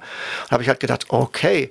Äh, und dann habe ich da so ein bisschen angefangen rumzutunen, um gesagt, okay, das ist aber jetzt ein sehr heißer Anspruch, wenn ich sozusagen unterscheiden muss zwischen dem JPG, das ich fertig kriege, was natürlich nur eine gewisse Qualität hat, aber jetzt hier bei Null anfangen muss mit einem total kaputten Bild, wo ich jetzt erstmal wirklich mich ranrobben muss und muss tausend Schieberegler so einstellen, dass dann am Ende überhaupt erstmal ich in die JPG in die Nähe des, des, des, des, des Schnell-JPG-Bildes komme. Aber dann würdest du jetzt wahrscheinlich sagen, da ist irgendwas schiefgegangen. Ja, also das Programm hat wahrscheinlich das RAW-Format von deiner Kamera nicht unterstützt, weil das ist, das ist so der Effekt. Ähm, das, es ist ja so, so Hersteller wie Sony oder so, die nehmen zwar dasselbe Dateiformat, also das heißt dann immer, ich weiß nicht, wie es bei Sony heißt, ähm, bei, bei Canon heißt es CR2, ähm, aber von Kamera zu Kamera ist die Art und Weise, wie die Daten da drin sind, unterschiedlich. Und das wahrscheinlich denkt das Programm, das ist von einer anderen Kamera, das hat einen anderen Pixel, ein anderen, äh, anderes Raster äh, für die Farben. Und deshalb sind die Farben alle vertauscht. Das kann schon gut sein, dass das der Grund ist. Aber jetzt so aus Softwareentwickler-Sicht zu Softwareentwickler, das ist doch eigentlich ein No-Go, dass man einfach ähm, wilde Formate ähm, irgendwie, also das, also eigentlich, also entweder hätte ich erwartet, dass es gar nicht geht oder dass ich zumindest eine Warnung kriege, aber für mich war das jetzt komplett, ähm, also es hat, es hat sich nirgendwo beschwert, es sah halt nur total absurd aus. Ja, gut, das kann ich jetzt nicht beurteilen. Ich, ich, du bist das weiß ich nicht, ob jetzt das, ob das Programm hätte, sich hätte mehr, äh, melden müssen oder ob das es gar nicht erkennen kann, das weiß ich nicht. Also das ist jetzt eine, ist ja eine andere, andere Dimension des Problems. Ähm, genau, aber das, das ist ein typischer, typischer Effekt. Also jeder Hersteller hat ein eigenes Format. Und wie du es gerade schon gesagt hast, dann haben die Programme teilweise unterschiedliche Korrekturalgorithmen. Also es gibt, äh, der, die Kamera schreibt ja die, die Metainformation rein in das RAW. Also ähm, welche, welche Brennweite, welches Objektiv, welche Blende. Und dann gibt es natürlich in den RAW-Entwicklern auch Korrekturalgorithmen, die sagen, oh, dieses Objektiv, da gibt es eine Objektivdatenbank und da steht drin, das hat die und die Eigenschaften an den Rändern, das verzeichnet so und so und dann korrigieren die das Bild. Das gibt es auch noch, so eine geometrische Korrektur. Also es gibt geometrische Objektivkorrekturen in äh, den RAW-Entwicklern. Das hat aber jetzt nichts mehr mit der, mit der Farbgebung oder der Belichtungs, ähm, den Belichtungseinstellungen zu tun. Das könnten Sie dann ja auch auf dem JPG machen, wenn Sie, wenn es wirklich um die, um die, ähm, um die Verzerrung des Bildes geht. Wenn ich mir vorstelle, dass ich ein Netz, ein visuelles Netz über das Bild lege und dann am Rand an den, an den Punkten zerre, weil ich weiß, das Objektiv hat es von sich aus enger gemacht, kann ich es da breiter machen. Das müsste ich ja theoretisch jetzt, das ist ja dann kein RAW-Feature, wenn ich das richtig verstehe. Nee, das ist aber ein Feature, was halt diese RAW-Entwickler mitbringen und was jetzt dein normaler Bildbetrachter wahrscheinlich nicht hat. Also das ist halt ein, eine eigene, eine eigene Welt. Die haben man dann oft auch noch äh, vor Einstellungen für bestimmte Filmeffekte, Farbeffekte, ähm, für Looks. Du kannst, äh, kannst dann sagen, ich möchte, dass das aussieht wie damals auf dem und dem Film aufgenommen. Das gibt es natürlich auch noch alles in den, äh, in den, in den Programmen. Okay, äh, Lutz war jetzt also nicht L-U-X, sondern L-U-T-S, ne? War das jetzt, was du gerade meintest? Lutz, Lookup Tables? Ja, meine ich ja, weil du gerade Lutz, ich hatte es, ich hatte es als Lux verstanden. Ich habe das Wort gar nicht benutzt. Du hast doch gerade gesagt, die haben Lux. Ja, Looks im Sinne von äh, Filmlook, also Look wie, so. wie Klamotten. Ah, also Aber ich hatte jetzt gedacht, ich hatte, ich hatte aus dem Kontext jetzt geschlossen, dass du meinst, sie haben Lutz, L-U-T-S. Ja, ja, also genau, es das gibt auch noch hätte Lutz. auch gepasst, von, Ja. der, von der Beschreibung her hätte es gepasst. Ja, also genau, da, da du es jetzt gesagt hast und jetzt äh, unsere Hörerschaft kom- komplett verwirrt ist, müssen wir es auch aufklären. Ähm, wenn man äh, die so Farbstimmung macht man mit speziellen Tabellen, die heißen LUTS, Lookup Tables. Äh, die sehen aus wie ein Bild, aber das ist ein ganz komisches Bild, sieht aus wie ein Regenbogen und da ist, da bestimmt entspricht jeder Pixel einer Farbe und die Farbe des Pixels ist die Zielfarbe und damit kann man dann Bilder ähm, sozusagen in bestimmten, ähm, kann man sagen, ich will das besonders Sepia haben, weil ich möchte, dass es aussieht wie, wie ein Film aus den 50ern und solche Sachen. Aber da, das, da war ich gar nicht, sondern ich meinte die Looks, also mit OOK, ähm, die dann über Lutz ähm, realisiert werden. Ah, okay. Und ich hatte nur äh, das LUX verstanden, deswegen ähm, gut, dass wir es aufgeklärt haben. Wobei ich zu diesen, ähm, weil ich ja jetzt auch wieder ich ein bisschen mit Video mich beschäftige, da ist das tatsächlich sogar noch ein viel heißeres Thema, weil du kannst auch solche Tabellen kaufen, um äh, Stile von Filmen als Referenz äh, dir anzuschauen. Das heißt, du kannst zum Beispiel, jetzt gab es ja hier den, ähm, die Neuverfilmung vom Joe, oder nicht Neuverfilmung, also der letzte Film äh, mit dem Titel Joker. Äh, mit dem Joachim Phoenix, glaube ich, äh, war das der. Und äh, der hat auch so ein, der hat halt, wenn du dir den anguckst, so ein, ein Bild davon, dann hat das eine sehr, sehr, hat das eine ganz besondere Farb- Art, sag ich mal. Das sieht man ja auch immer, wenn man so in Making-of mal sieht, so die B-Roll-Kamera. Wenn man so sieht, wenn einer so am Set rumgelaufen ist mit einer, mit einer Videokamera oder mit einem Handy hat was gefilmt, das wird dir dann später äh, in, im Making-of dann dazwischen geschnitten, dann siehst du halt, dass das, ähm, dass das Originalvideo oder was heißt Originalvideo, also das Video, was derjenige mit seiner Handykamera gefilmt hat oder mit seiner normalen Kamera, äh, sieht tatsächlich so aus, als hättest du das bei dir im Hof gefilmt. Also da ist eigentlich gar nicht so viel Besonderes gewesen am Set. Das sah alles sehr, sehr natürlich aus. Und dann äh, blenden die halt drüber, wie dann der fertige Film aussah. Und das sieht halt, hat plötzlich diesen total cineastischen Aspekt. Und der ist ja auch von Filmen immer sehr unterschiedlich. Teilweise hast du, bei Breaking Bad war das, glaube ich, so, hattest du immer sehr, sehr äh, so orangelastige äh, Wüstenfarben da drin, die aber äh, gar nicht unbedingt auch aufgenommen sein mussten. Und du kannst tatsächlich eine, so, eine, so eine Table kaufen für den Film Joker, habe ich jetzt letztens gesehen, und für andere Filme auch. Also dann siehst du wirklich, wie dann eine Szene aus dem Film Joker gezeigt wird und dann wird eine Szene gezeigt von irgendeiner Frau, die in einem Büro gefilmt wurde. Und dann wird dann so ein, so ein Schieberegler drüber gezogen und dann sieht die plötzlich auch aus, als wenn die aus dem Film Joker gekommen wäre, in der gleichen Farbkomposition. Also das fand ich, finde ich gerade für Videofilm, finde ich das unglaublich spannend, mit wie wenig, ja, ich sag mal, dann Fach-Know-how du dann fast schon wieder einfach das auch fertig kaufen kannst. Ja, genau. Das ist, das ist halt, das ist, das machst du in der Fotografie natürlich auch, aber nicht so extrem. Du, du meist, also wie gesagt, du hast bestimmte Filmeinstellungen, wo du sagen kannst, ich möchte, dass das wie ein bestimmter Film aussieht. Ich meine jetzt aber wirklich Film, den man früher gekauft hat, jetzt nicht ein Kinofilm. Aber natürlich kannst du das auch verwenden, um ein Foto in dem, in dem Look von Joker, also Look von Joker ähm, darzubieten. Das ist natürlich auch möglich.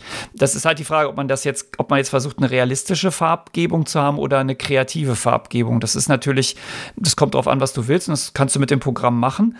Aber ein RAW ist natürlich immer ein guter Startpunkt, weil das RAW die nötigen Informationen unkomprimiert enthält und dir da nicht schief geht. Hm. Wobei ich, ähm, wenn ich jetzt, du kannst ja auch Schwarz-Weiß-Fotografie simulieren, also als wenn du auf einem alten Schwarz-Weiß-Film fotografiert hättest.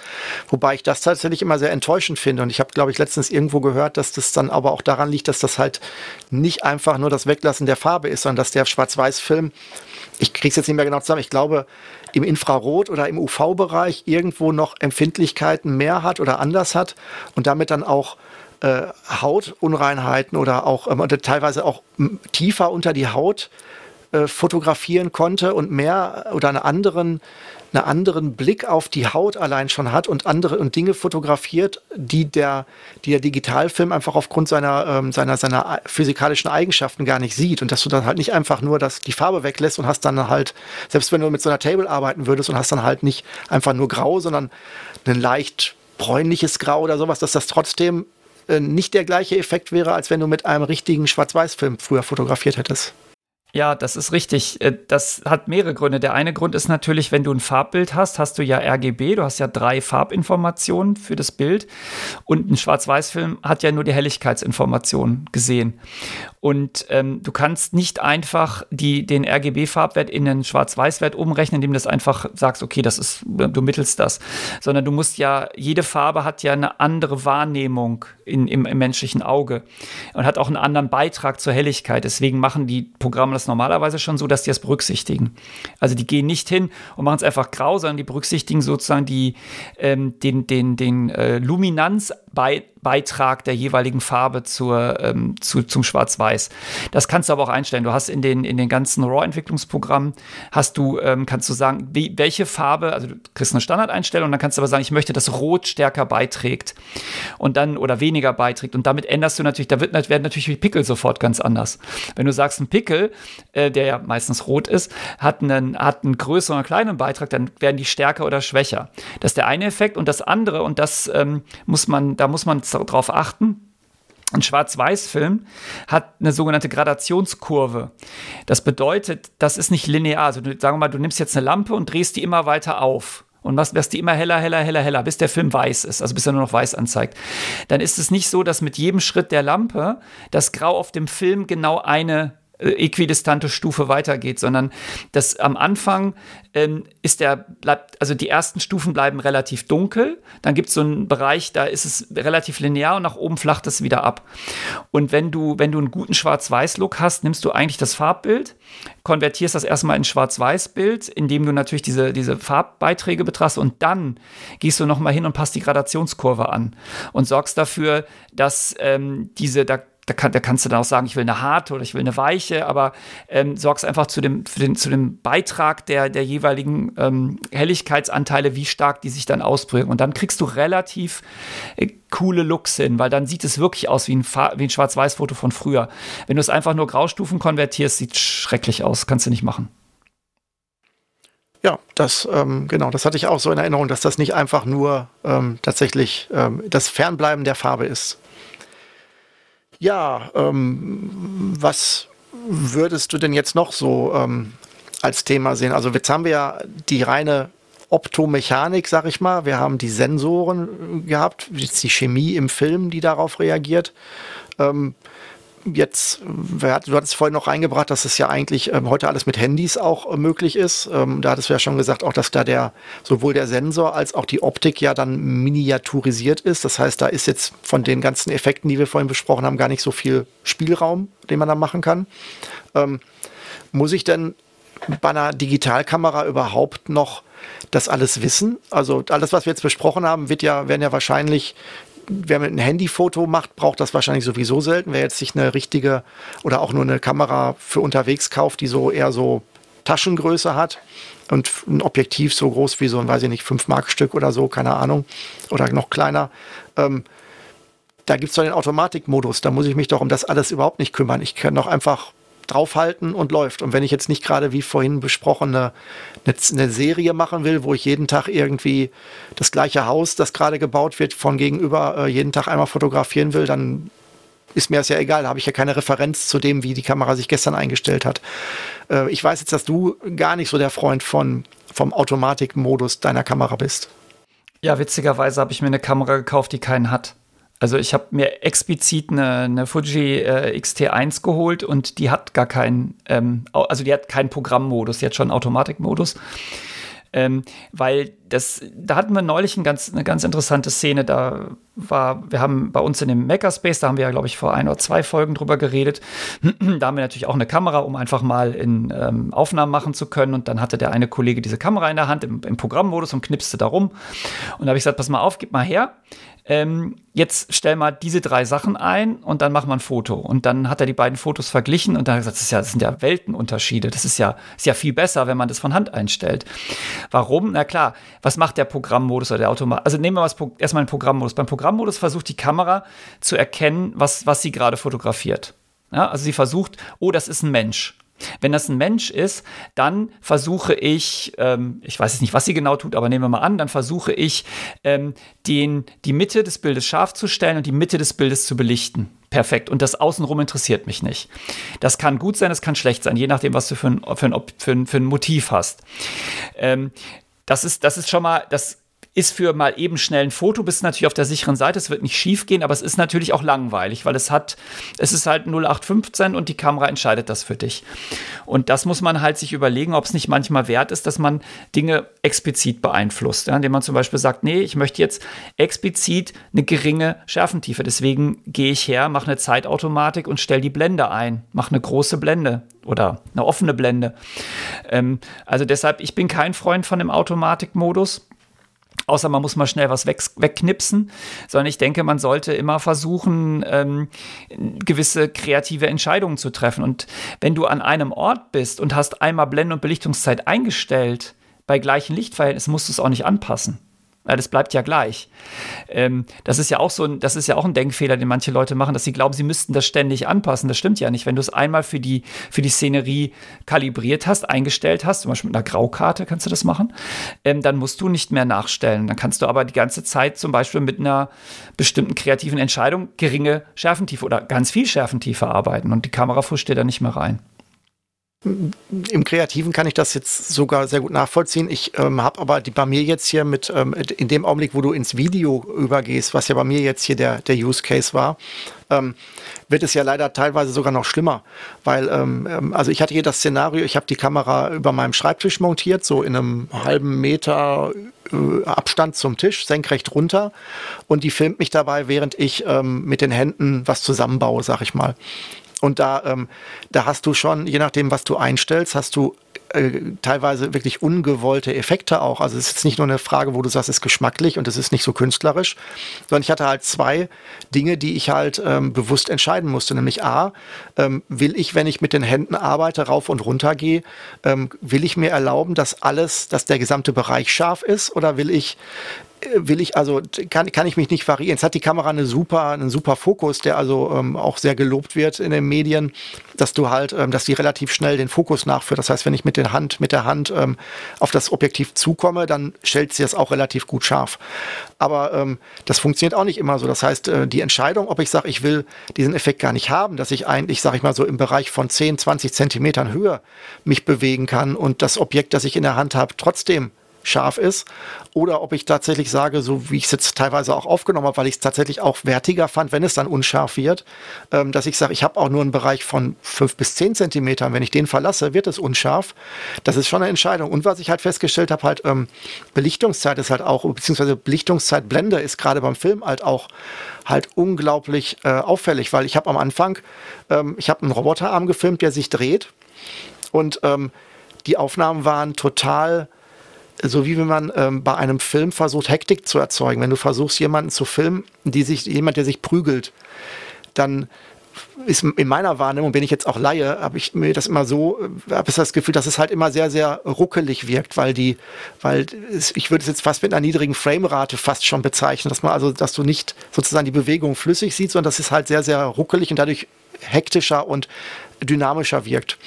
Und den Effekt hatte ich tatsächlich. Der Roboterarm hat sich gedreht, ich habe den gefilmt und er wirkte ruckelig, weil einfach die Kamera das nicht ähm, gemacht hat. Und was ich halt wollte, ist halt eine Bewegungsunschärfe mit drin zu haben, die aber dann halt über eine andere Blende und über eine andere Belichtungszeit halt auch nur zu realisieren ist. Das heißt, auch gerade da fällt dir das total auf die Füße, wenn du dich auf die intelligente Automatik verlässt und dann am Ende siehst, dass das Bild so aussieht, als hätte also als hätte es, als hätte es geruckelt. Also da war ich tatsächlich ähm, negativ überrascht äh, bei den ersten Versuchen, wie, ähm, wie wenig Kontrolle man hat vom Ergebnis her, wenn man das nicht entscheidet. Ja, und bei, bei Film hast du ja noch die, äh, die zusätzliche Komplexität, dass du ja eine, eine, eine Grenze hast für die Belichtungszeit, weil du ja, du musst ja den Frame in der richtigen Zeit belichtet kriegen. Also du kannst, wenn du 60 Frames pro Sekunde machst, kannst du nicht unter ein Sechzigstel gehen von der Belichtungszeit. Gut, das ist jetzt, das ist ja sowieso schon relativ lang, aber das ist natürlich auch noch so ein Effekt. Ja, ich denke auch, man, man, man sollte diese man sollte nicht immer auf die Automatiken vertrauen, weil die Kamera dann, also wo, wo sie die Belichtung misst, wo sie den Fokus hinsetzt, das sind alles Dinge, die möchte ich meistens beeinflussen. Und das ist, ähm, da kann man eigentlich mehr machen, wenn man, wenn man das einfach von Hand einstellt. Man muss ja nicht voll, vollautomatisch arbeiten, äh, voll manuell arbeiten. Wobei ich da fairerweise jetzt so aus meiner Historie sagen muss, ähm, das ist aber halt auch etwas, was man womit man sich halt vorher beschäftigen muss. Also ich muss ganz ehrlich sagen, ich hatte sehr lange Zeit nicht einfach gar nicht die Lust, mich jetzt hinzusetzen und die Kamera zu studieren und dann zu lernen, wie das alles ist. Und in der Situation, wo ich dann bin, muss es ja dann auch verfügbar sein. Also ich kann ja dann nicht, wenn ich irgendwo ein Motiv habe, dann sagen, jetzt bleib mal eine Stunde stehen, ich probiere jetzt mal irgendwie alles Mögliche aus. Das ist jetzt ja auch nicht, sondern du musst ja schon so ein bisschen die Materie schon verstanden haben.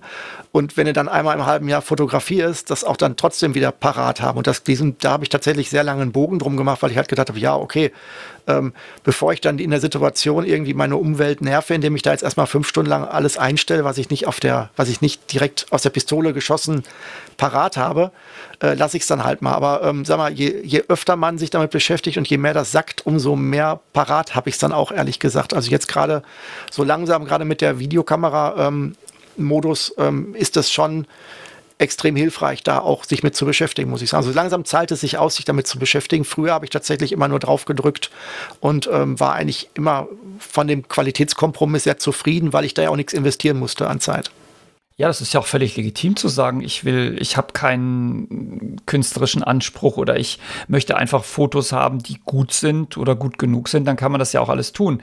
Nur oft ist ja, und das ist ja das, das ist ja die Wurzel des Nerdtums, dem wir ja auch beide anheimgefallen sind, man will ja mehr, man will ja noch eine Stufe weiterkommen oder noch mehr, noch mehr hinkriegen. Und da muss man halt einfach mal P und A ausschalten und ein bisschen rumexperimentieren. Und da, da kann man viel erreichen und viele, viele spannende Dinge auch tun mit so einer Kamera. Das ist ja nur ein Appell an die, äh, an die Leute, das, das mal auszuprobieren. Genau, also ich bin da ja auch, ähm, also ich ähm, wanz mich da auch langsam ran.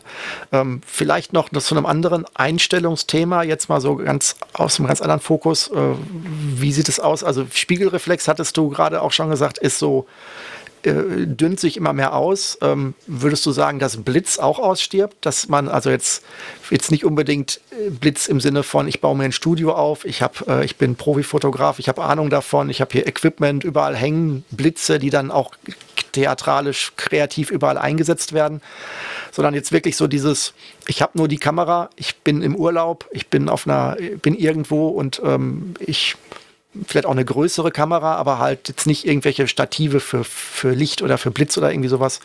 Ähm, fällt Blitz da weg? Also ich habe in letzter Zeit immer mehr festgestellt, ähm, Blitz ist, macht die Fotos bei mir eigentlich immer schlechter. Klar, ich kann, ich kann, ich kann ähm, sowieso draufhalten und den, den klassischen ähm, ähm, ähm Paparazzi hat äh, Star gerade äh, in der Kneipe fotografiert und du hast dann hinten nochmal den Schlagschatten von, von seiner Silhouette an der Wand.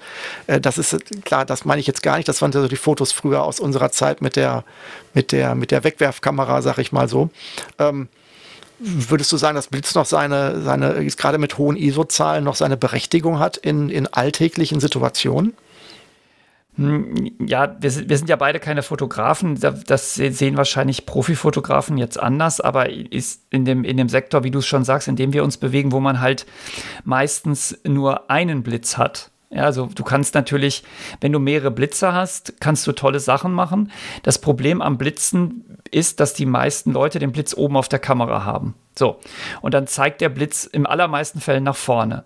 Bedeutet, der Blitz zielt genau auf das Ding, auf das auch die Optik zielt. Und du löst den Blitz aus, das Licht vom Blitz fliegt zu dem, fliegt, zu dem Objekt, wird von dem Objekt reflektiert und fällt komplett wieder von dort in die, in die Optik. Bedeutet, ähm, das ist meistens völlig überbelichtet oder alles dahinter ist komplett unterbelichtet, also wenn es dann richtig belichtet ist. Ähm, das heißt, es wird so rausgehoben. Das, das kann mal ganz nett sein, ist aber im Allgemeinen sieht es grauenhaft aus, weil es sieht so aus, wie du sagst, wie so mit so einer Ritschratsch-Kamera aus den 70ern fotografiert. Ähm, man sagt auch flach geblitzt, ja, es ist dann einfach kaputt geblitzt.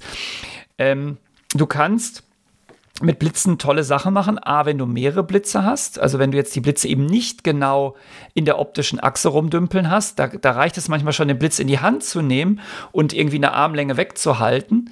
Äh, das bringt schon sehr viel für die, ähm, für die Anmutung, weil das Licht dann nicht mehr direkt reflektiert. Oder den Blitz gegen die Decke zu richten oder irgendwas zu tun. Ähm, das ist das eine. Das zweite ist, du kannst mit dem Blitz natürlich äh, lustige Sachen machen, wenn du an Stellen blitzt, wo du eigentlich keinen Blitz bräuchtest. Also wenn du jetzt zum Beispiel draußen jemand fotografierst, ähm, in, im, im normalen Tageslicht. Die Kamera wird das einfach supi-dupi belichten, es wäre alles in Ordnung. Aber wenn du den jetzt, die Person jetzt noch anblitzt, dann kriegt das so einen echt sphärischen Look. Ja, weil die wird dann, das Bild ist ja schon hell, aber die wird dann nochmal so, so, als ob die so irgendwie aus dem, aus dem Weltall bestrahlt wird. Das kann dann auch ganz nett sein. Aber im Großen und Ganzen versuchen eigentlich die meisten Leute jetzt ohne Blitz zu arbeiten, also Available Light nennt sich das, einfach mit dem Licht, was da ist, weil das einfach total stimmungsvoll ist und einfach ja auch dem entspricht, was wir mit dem Auge sehen, weil wir blitzen ja auch nicht, wenn wir was sehen wollen. Das stimmt. Also ähm, aber selbst wenn du, wenn du zum Beispiel jetzt ähm, wieder ähm, äh, wie gesagt, ich bin jetzt, ich bin ganz heiß auf das Thema Video, deswegen sind wir jetzt ja auch drauf gekommen, so als, als Aufhänger.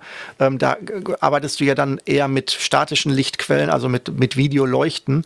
Und selbst da würdest du ja dann zum Beispiel auch beim Porträt dich nicht von vorne, sondern von der Seite ja auch beleuchten, damit du halt auch nicht diesen Effekt hast. Das heißt also, dass der Blitz halt wirklich äh, direkt dann auch ins Gesicht blitzt. Ähm, das ist ja insgesamt halt ein, ein unangenehmer Faktor äh, generell. Da hast du ja auch dann die roten Augen, die musst du dann ja auch wieder rausrechnen und das Ganze oder rausrechnen retuschieren.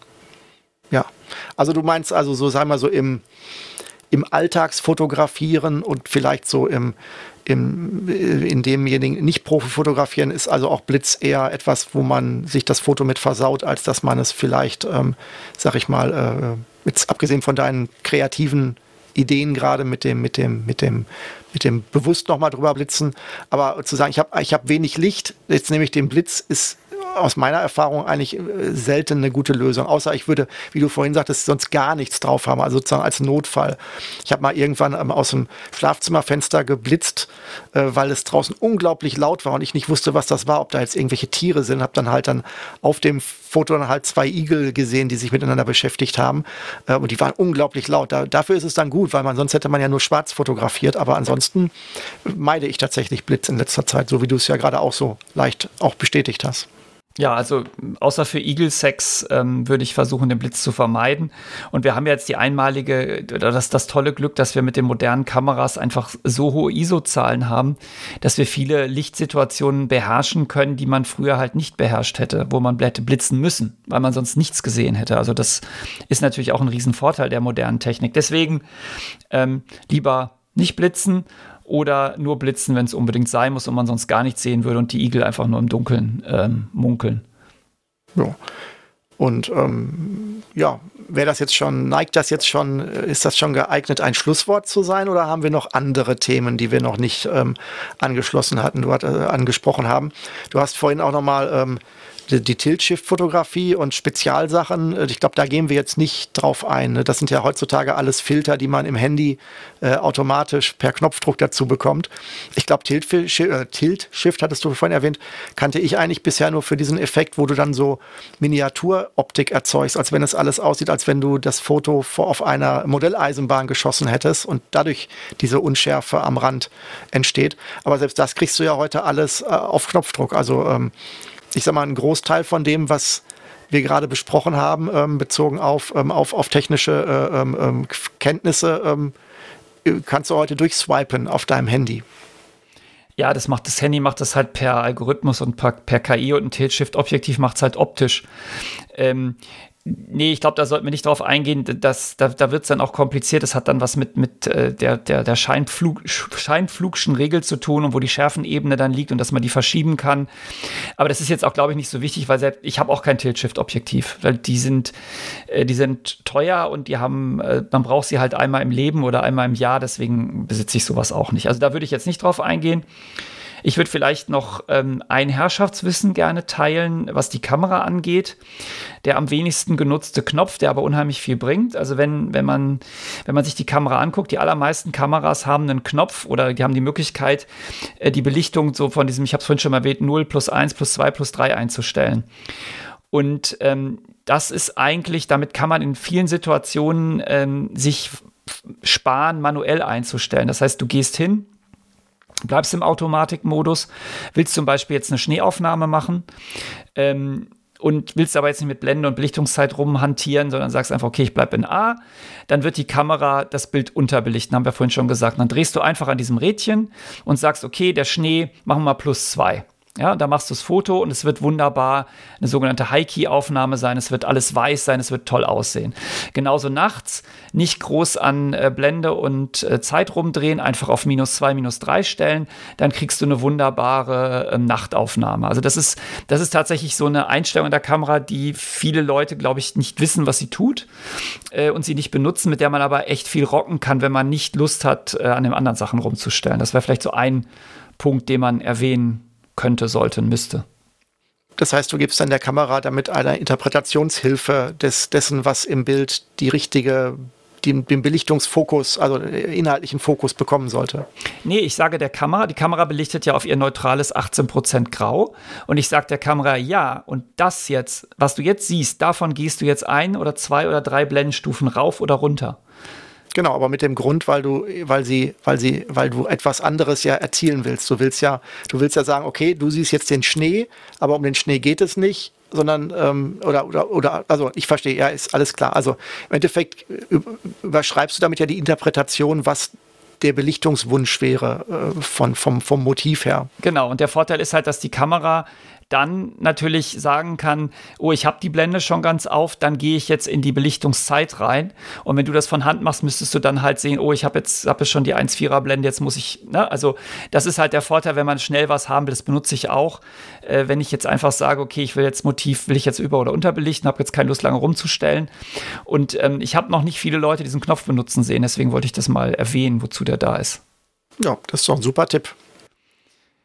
Ja, dann hätte ich vielleicht noch eine Sache. Ähm, wir haben jetzt über Programme gesprochen, ähm, RAW-Entwickler. Ähm, da könnten wir noch kurz drüber sprechen, wenn dich das interessiert, was es da gibt. Ja gut, ich habe jetzt, ich habe, wie gesagt, ich hatte jetzt in meinem konkreten, enttäuschenden Fall halt jetzt erstmal nur mir die zwei äh, kostenfreien angeguckt, die mir vor die Flinte gekommen sind, einfach weil ich halt ja gar nicht einschätzen konnte, ob das was für mich ist. Ich wollte jetzt erstmal schauen, wollte sozusagen ähm, der Empfehlung folgen und sagen, jetzt beschäftigst du dich endlich mal damit. Und beide Ergebnisse haben mich erstmal rausgeworfen. Und jetzt zu sagen, okay, jetzt ähm, würde ich auf gut Glück, weil ich mich doch damit beschäftigen will, jetzt weiß ich nicht, 300 Euro raushauen, um mir dann eine Software zu kaufen, mit der es dann geht, aber dann zu merken, okay, brauche ich doch nicht, weil ich bin mit dem JPG dann doch zufrieden in den wenigen Grenzfällen, vielleicht äh, bringt es mir jetzt nicht so viel, bin ich tatsächlich etwas ähm, ja, hilflos. Also äh, wenn die Frage ist, ähm, ähm, ich vermute mal, dass die beide Software, dass es eher an meiner Kamera liegt, weil die die ist tatsächlich von Sony und wahrscheinlich haben die da ihr, ihr Spezialformat gedreht, ähm, weil ansonsten sind, ist die Software ja ganz gut gelobt, dass sie zumindest im, also beides, äh, sowohl War Therapy als auch Dark Table ähm, ähm, sind ja, es gab letztens auch einen Bericht in der CT, die das, die mal so die ganzen Programme verglichen haben. Ähm, die kommen ja jetzt nicht so schlecht weg. Natürlich werden sie im, im, ähm, im Profibereich nach oben hin, ähm, sind die anderen dann doch wohl schon ihr Geld wert an bestimmten Stellen, aber ähm, ich würde mal wieder behaupten, dass ich da weit entfernt von bin. Ja, also genau, die sind, die sind ganz gut. Ähm, der, der Platzhirsch ist natürlich äh, von Adobe Lightroom. Das Problem an Adobe, ich habe auch lange Lightroom benutzt. Das war das letzte Programm, für das ich noch hier das Windows hatte, außer zum Spielen. Ähm, aber die haben mich halt mit ihrer Lizenzpolitik einfach endgültig äh, in den Wahnsinn getrieben, weil es gab, es gab so eine Version, die du halt ähm, kaufen konntest und die haben sie einfach von Version zu Version schlechter gemacht, also absichtlich schlechter, äh, langsamer, sperriger ähm, um ihre blöde Cloud-Version zu verkaufen. Habe ich irgendwann gesagt, bis, was, wisst ihr was, Leute, da habe ich alle Bilder, die ich da drin hatte, einmal als JPEG raus ähm, gerendert, weil ich hatte sie ja alle schon äh, eingestellt und gemacht und bin jetzt für die neuen Bilder auch einfach auf diese äh, Open-Source-Tools gegangen. Das ist in Ordnung.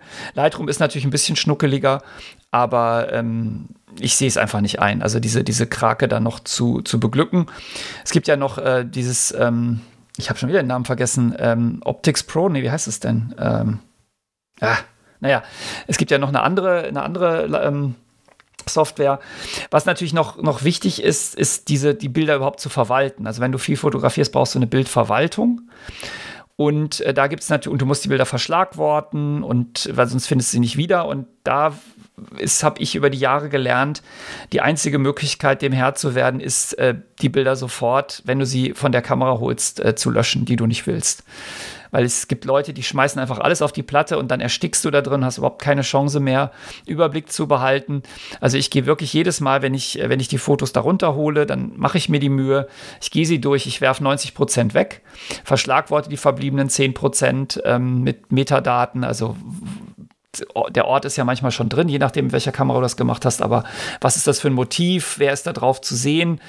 Ähm, oder was ist da drauf zu sehen? Und dann ähm, verwalte ich das halt in einer, in einer Software. Okay, das ist eine Herangehensweise. Ich mache es anders. Ähm, ich weiß, ich deswegen habe ich gesagt. Ja, ja, ich, ähm, ich schmeiß nur wirklich die weg, die wirklich technisch kaputt sind, also die, also wo wirklich was wegverwackelt ist oder sowas. Ähm, mach mir aber schon die Mühe, das auch zu kategorisieren. Zum einen lasse ich immer eine Gesichtserkennung drüber jagen, das heißt, die, ähm, die, die ähm, Personen, die drauf sind, sind sowieso immer im Bild reingeschrieben. Und ansonsten sortiere ich sehr stark nach Themen und Ereignissen. Also ich habe das sozusagen immer sehr, sehr stark thematisch orientiert. Ich würde jetzt nicht hergehen, also ich persönlich würde jetzt nicht hergehen und würde einem Einzelbild jetzt sagen, da ist Hund oder sonst was drin. Das mache ich, wie gesagt, maximal bei Personen. Ähm, ich habe aber auch einen ganz anderen Use Case, äh, glaube ich, als du. Also ich weiß, also bei mir ist es echt, ähm, immer entweder person- oder projektorientiert oder halt urlaubsorientiert und dann habe ich die Sachen eigentlich auch immer alle so, wie ich sie äh, in Verzeichnisstrukturen oder mit Metadaten habe. Das heißt, ähm, und teilweise, gerade wenn du irgendwie einen Artikel oder sowas schreibst, ist teilweise, sag ich mal, dann vielleicht ein anderer Blickwinkel, den du jetzt nicht am Anfang so toll gefunden hättest, immer noch eine bessere Alternative, als nur ein Foto von, dem ganz, von der ganzen Szenerie am Ende zu haben oder zwei, sag ich mal. Also so gesehen, ich habe da so ein bisschen den Backup-Charakter im Hinterkopf, aber natürlich ist das, was du jetzt sagst, ähm, ist natürlich im Endeffekt das Angenehmere, was dann dabei rauskommt. Das stimmt schon. Aber dazu bin ich einfach zu, da bin ich zu ängstlich und zu sammlerisch, muss ich zugeben. Ja, klar, das sind halt die beiden Ansätze. Ich habe halt die Erfahrung gemacht, wenn man die, wenn man die nicht sofort äh, drastisch reduziert, die Bilder, dann werden das einfach so viele, dass das nicht mehr handelbar ist. Man darf ja auch nicht vergessen, dass so ein, so ein RAW-Bild äh, viele, viele Megabyte groß ist. Ich glaube, 40 oder so sind die, sind die bei meiner Canon gewesen. Ich weiß, müsste jetzt mal gucken, wie groß bei der Fuji sind. Also das, das frisst richtig Plattenplatz. Also die sind irgendwie mehr als zehnmal so groß wie das dazugehörige JPEG. Na gut, dann kann ich natürlich bei mir ein bisschen, äh, ein bisschen mehr asen, weil ich ja nur JPEG habe und meine Kamera wahrscheinlich auch eine geringere Megapixelanzahl als deine hat und ähm, dann gleicht sieht das ja wieder aus. Ja, genau. Also das wäre, das wären nur die beiden, die beiden Sachen, die mir jetzt noch durch den Kopf gegangen sind. Man kann jetzt noch über tausend Sachen reden, aber ich glaube, das äh, war ja jetzt einfach mal als kleine, als kleine Nerd-Reise in die, in die Fotografie gedacht und nicht als ähm, vollumfassende Foto-Podcast. Dafür sind wir auch nicht, äh, also bin ich zumindest nicht, nicht gut genug, um, um jetzt über jeden Aspekt reden zu können um jetzt meine Enttäuschung nicht ganz so groß werden zu lassen, ähm, äh, aufgrund des, des, des Aufhängers, den wir hier hatten, ähm, meinst du denn oder ähm, weißt du denn, ob es für diese Programme dann äh, eine Möglichkeit gibt, die nachzurüsten? Also wird dann irgendwann erfahrungsgemäß, die Kamera ist jetzt ja auch nicht, ist jetzt noch relativ neu am Markt, wenn ich das richtig gesehen habe. Ähm, wird das erf äh, erfahrungsgemäß nachgerüstet oder gibt es da eine Community, die dann irgendwann diese Profile selber macht, wenn der Bedarf groß genug ist? Oder bin ich da jetzt mit meiner Kamera verloren, weil ich in einer Sony-Versionshölle hänge? Nee, das ist ja, das ist ja Open Source Software und da gibt es natürlich Leute, die diese, die diese Filter oder Importer programmieren. Ich habe mich damit jetzt tatsächlich noch nicht beschäftigt, wie das wieder der Prozess ist, wie die neue Kameras aufnehmen, nach was für Kriterien, das weiß ich nicht. Du, was du mal gucken kannst, es gibt von Adobe ein Tool, das äh, heißt äh, Digital, äh, nee, wie heißt es denn? Äh, also Adobe hat ja ein eigenes Format für RAW, also die haben noch mal so ein, so ein Meta-Format, das heißt DNG, Digital Negative. Und ähm, da gibt es ein Programm, das ist kostenlos von Adobe. Da kannst du, äh, da sind die ganzen Kamerafilter drin, also die, die Importer, und dann fällt am Ende ein DNG raus. Und du kannst mal ausprobieren, ob du das mit dem Adobe-Tool in ein DNG konvertiert kriegst und dann in äh, RAW Therapy importiert. Und wenn das geht, dann hast du auf jeden Fall den eindeutigen Beleg, dass es am, am proprietären Sony-Format liegt und nicht an irgendwas anderem. Oh, okay. Dann werde ich das gleich mal ausprobieren. Kamera RAW heißt das Ding, genau. Adobe Camera Raw ist, ähm, ja, ist, ist ein ziemlich, also weil ich habe lange nicht angeguckt, aber letztes Mal war es ein ziemlich hässliches äh, GUI-Tool, aber ähm, es, es schmeißt halt am Ende diese Adobe DNGs raus. Sehr gut, sehr gut. Dann wären bei mir jetzt erstmal alle Fragen so geklärt, die ich so zum Thema noch hatte mit meiner neuen Kamera und mit den Fragen, ob ich sie richtig orchestriere und was ich vielleicht noch dazu lernen kann. Ja, Gut, dann, ähm, ich will jetzt, ich glaube, wir haben, haben, haben genug erzählt, ich habe genug erzählt und du hast genug erzählt. Also ich bin, bin zufrieden. Ich möchte gar nicht wissen, wie lange das hier geworden ist, aber das werden wir dann am Ende merken. Und ähm, ja, dann binden wir es doch mal ab, oder? Ja, dann kann ich dir wieder nur Danke für die vielen Informationen sagen. Ja, danke für die Bühne. und ähm, dann bis äh, vielleicht in einem Monat und in hoffentlich einer friedlicheren und gesünderen Welt. Ja, da, das sind gute Endworte, Thomas. Äh, dann besten Dank und mach's gut. Ciao. Mach's gut, Daniel. Tschüss.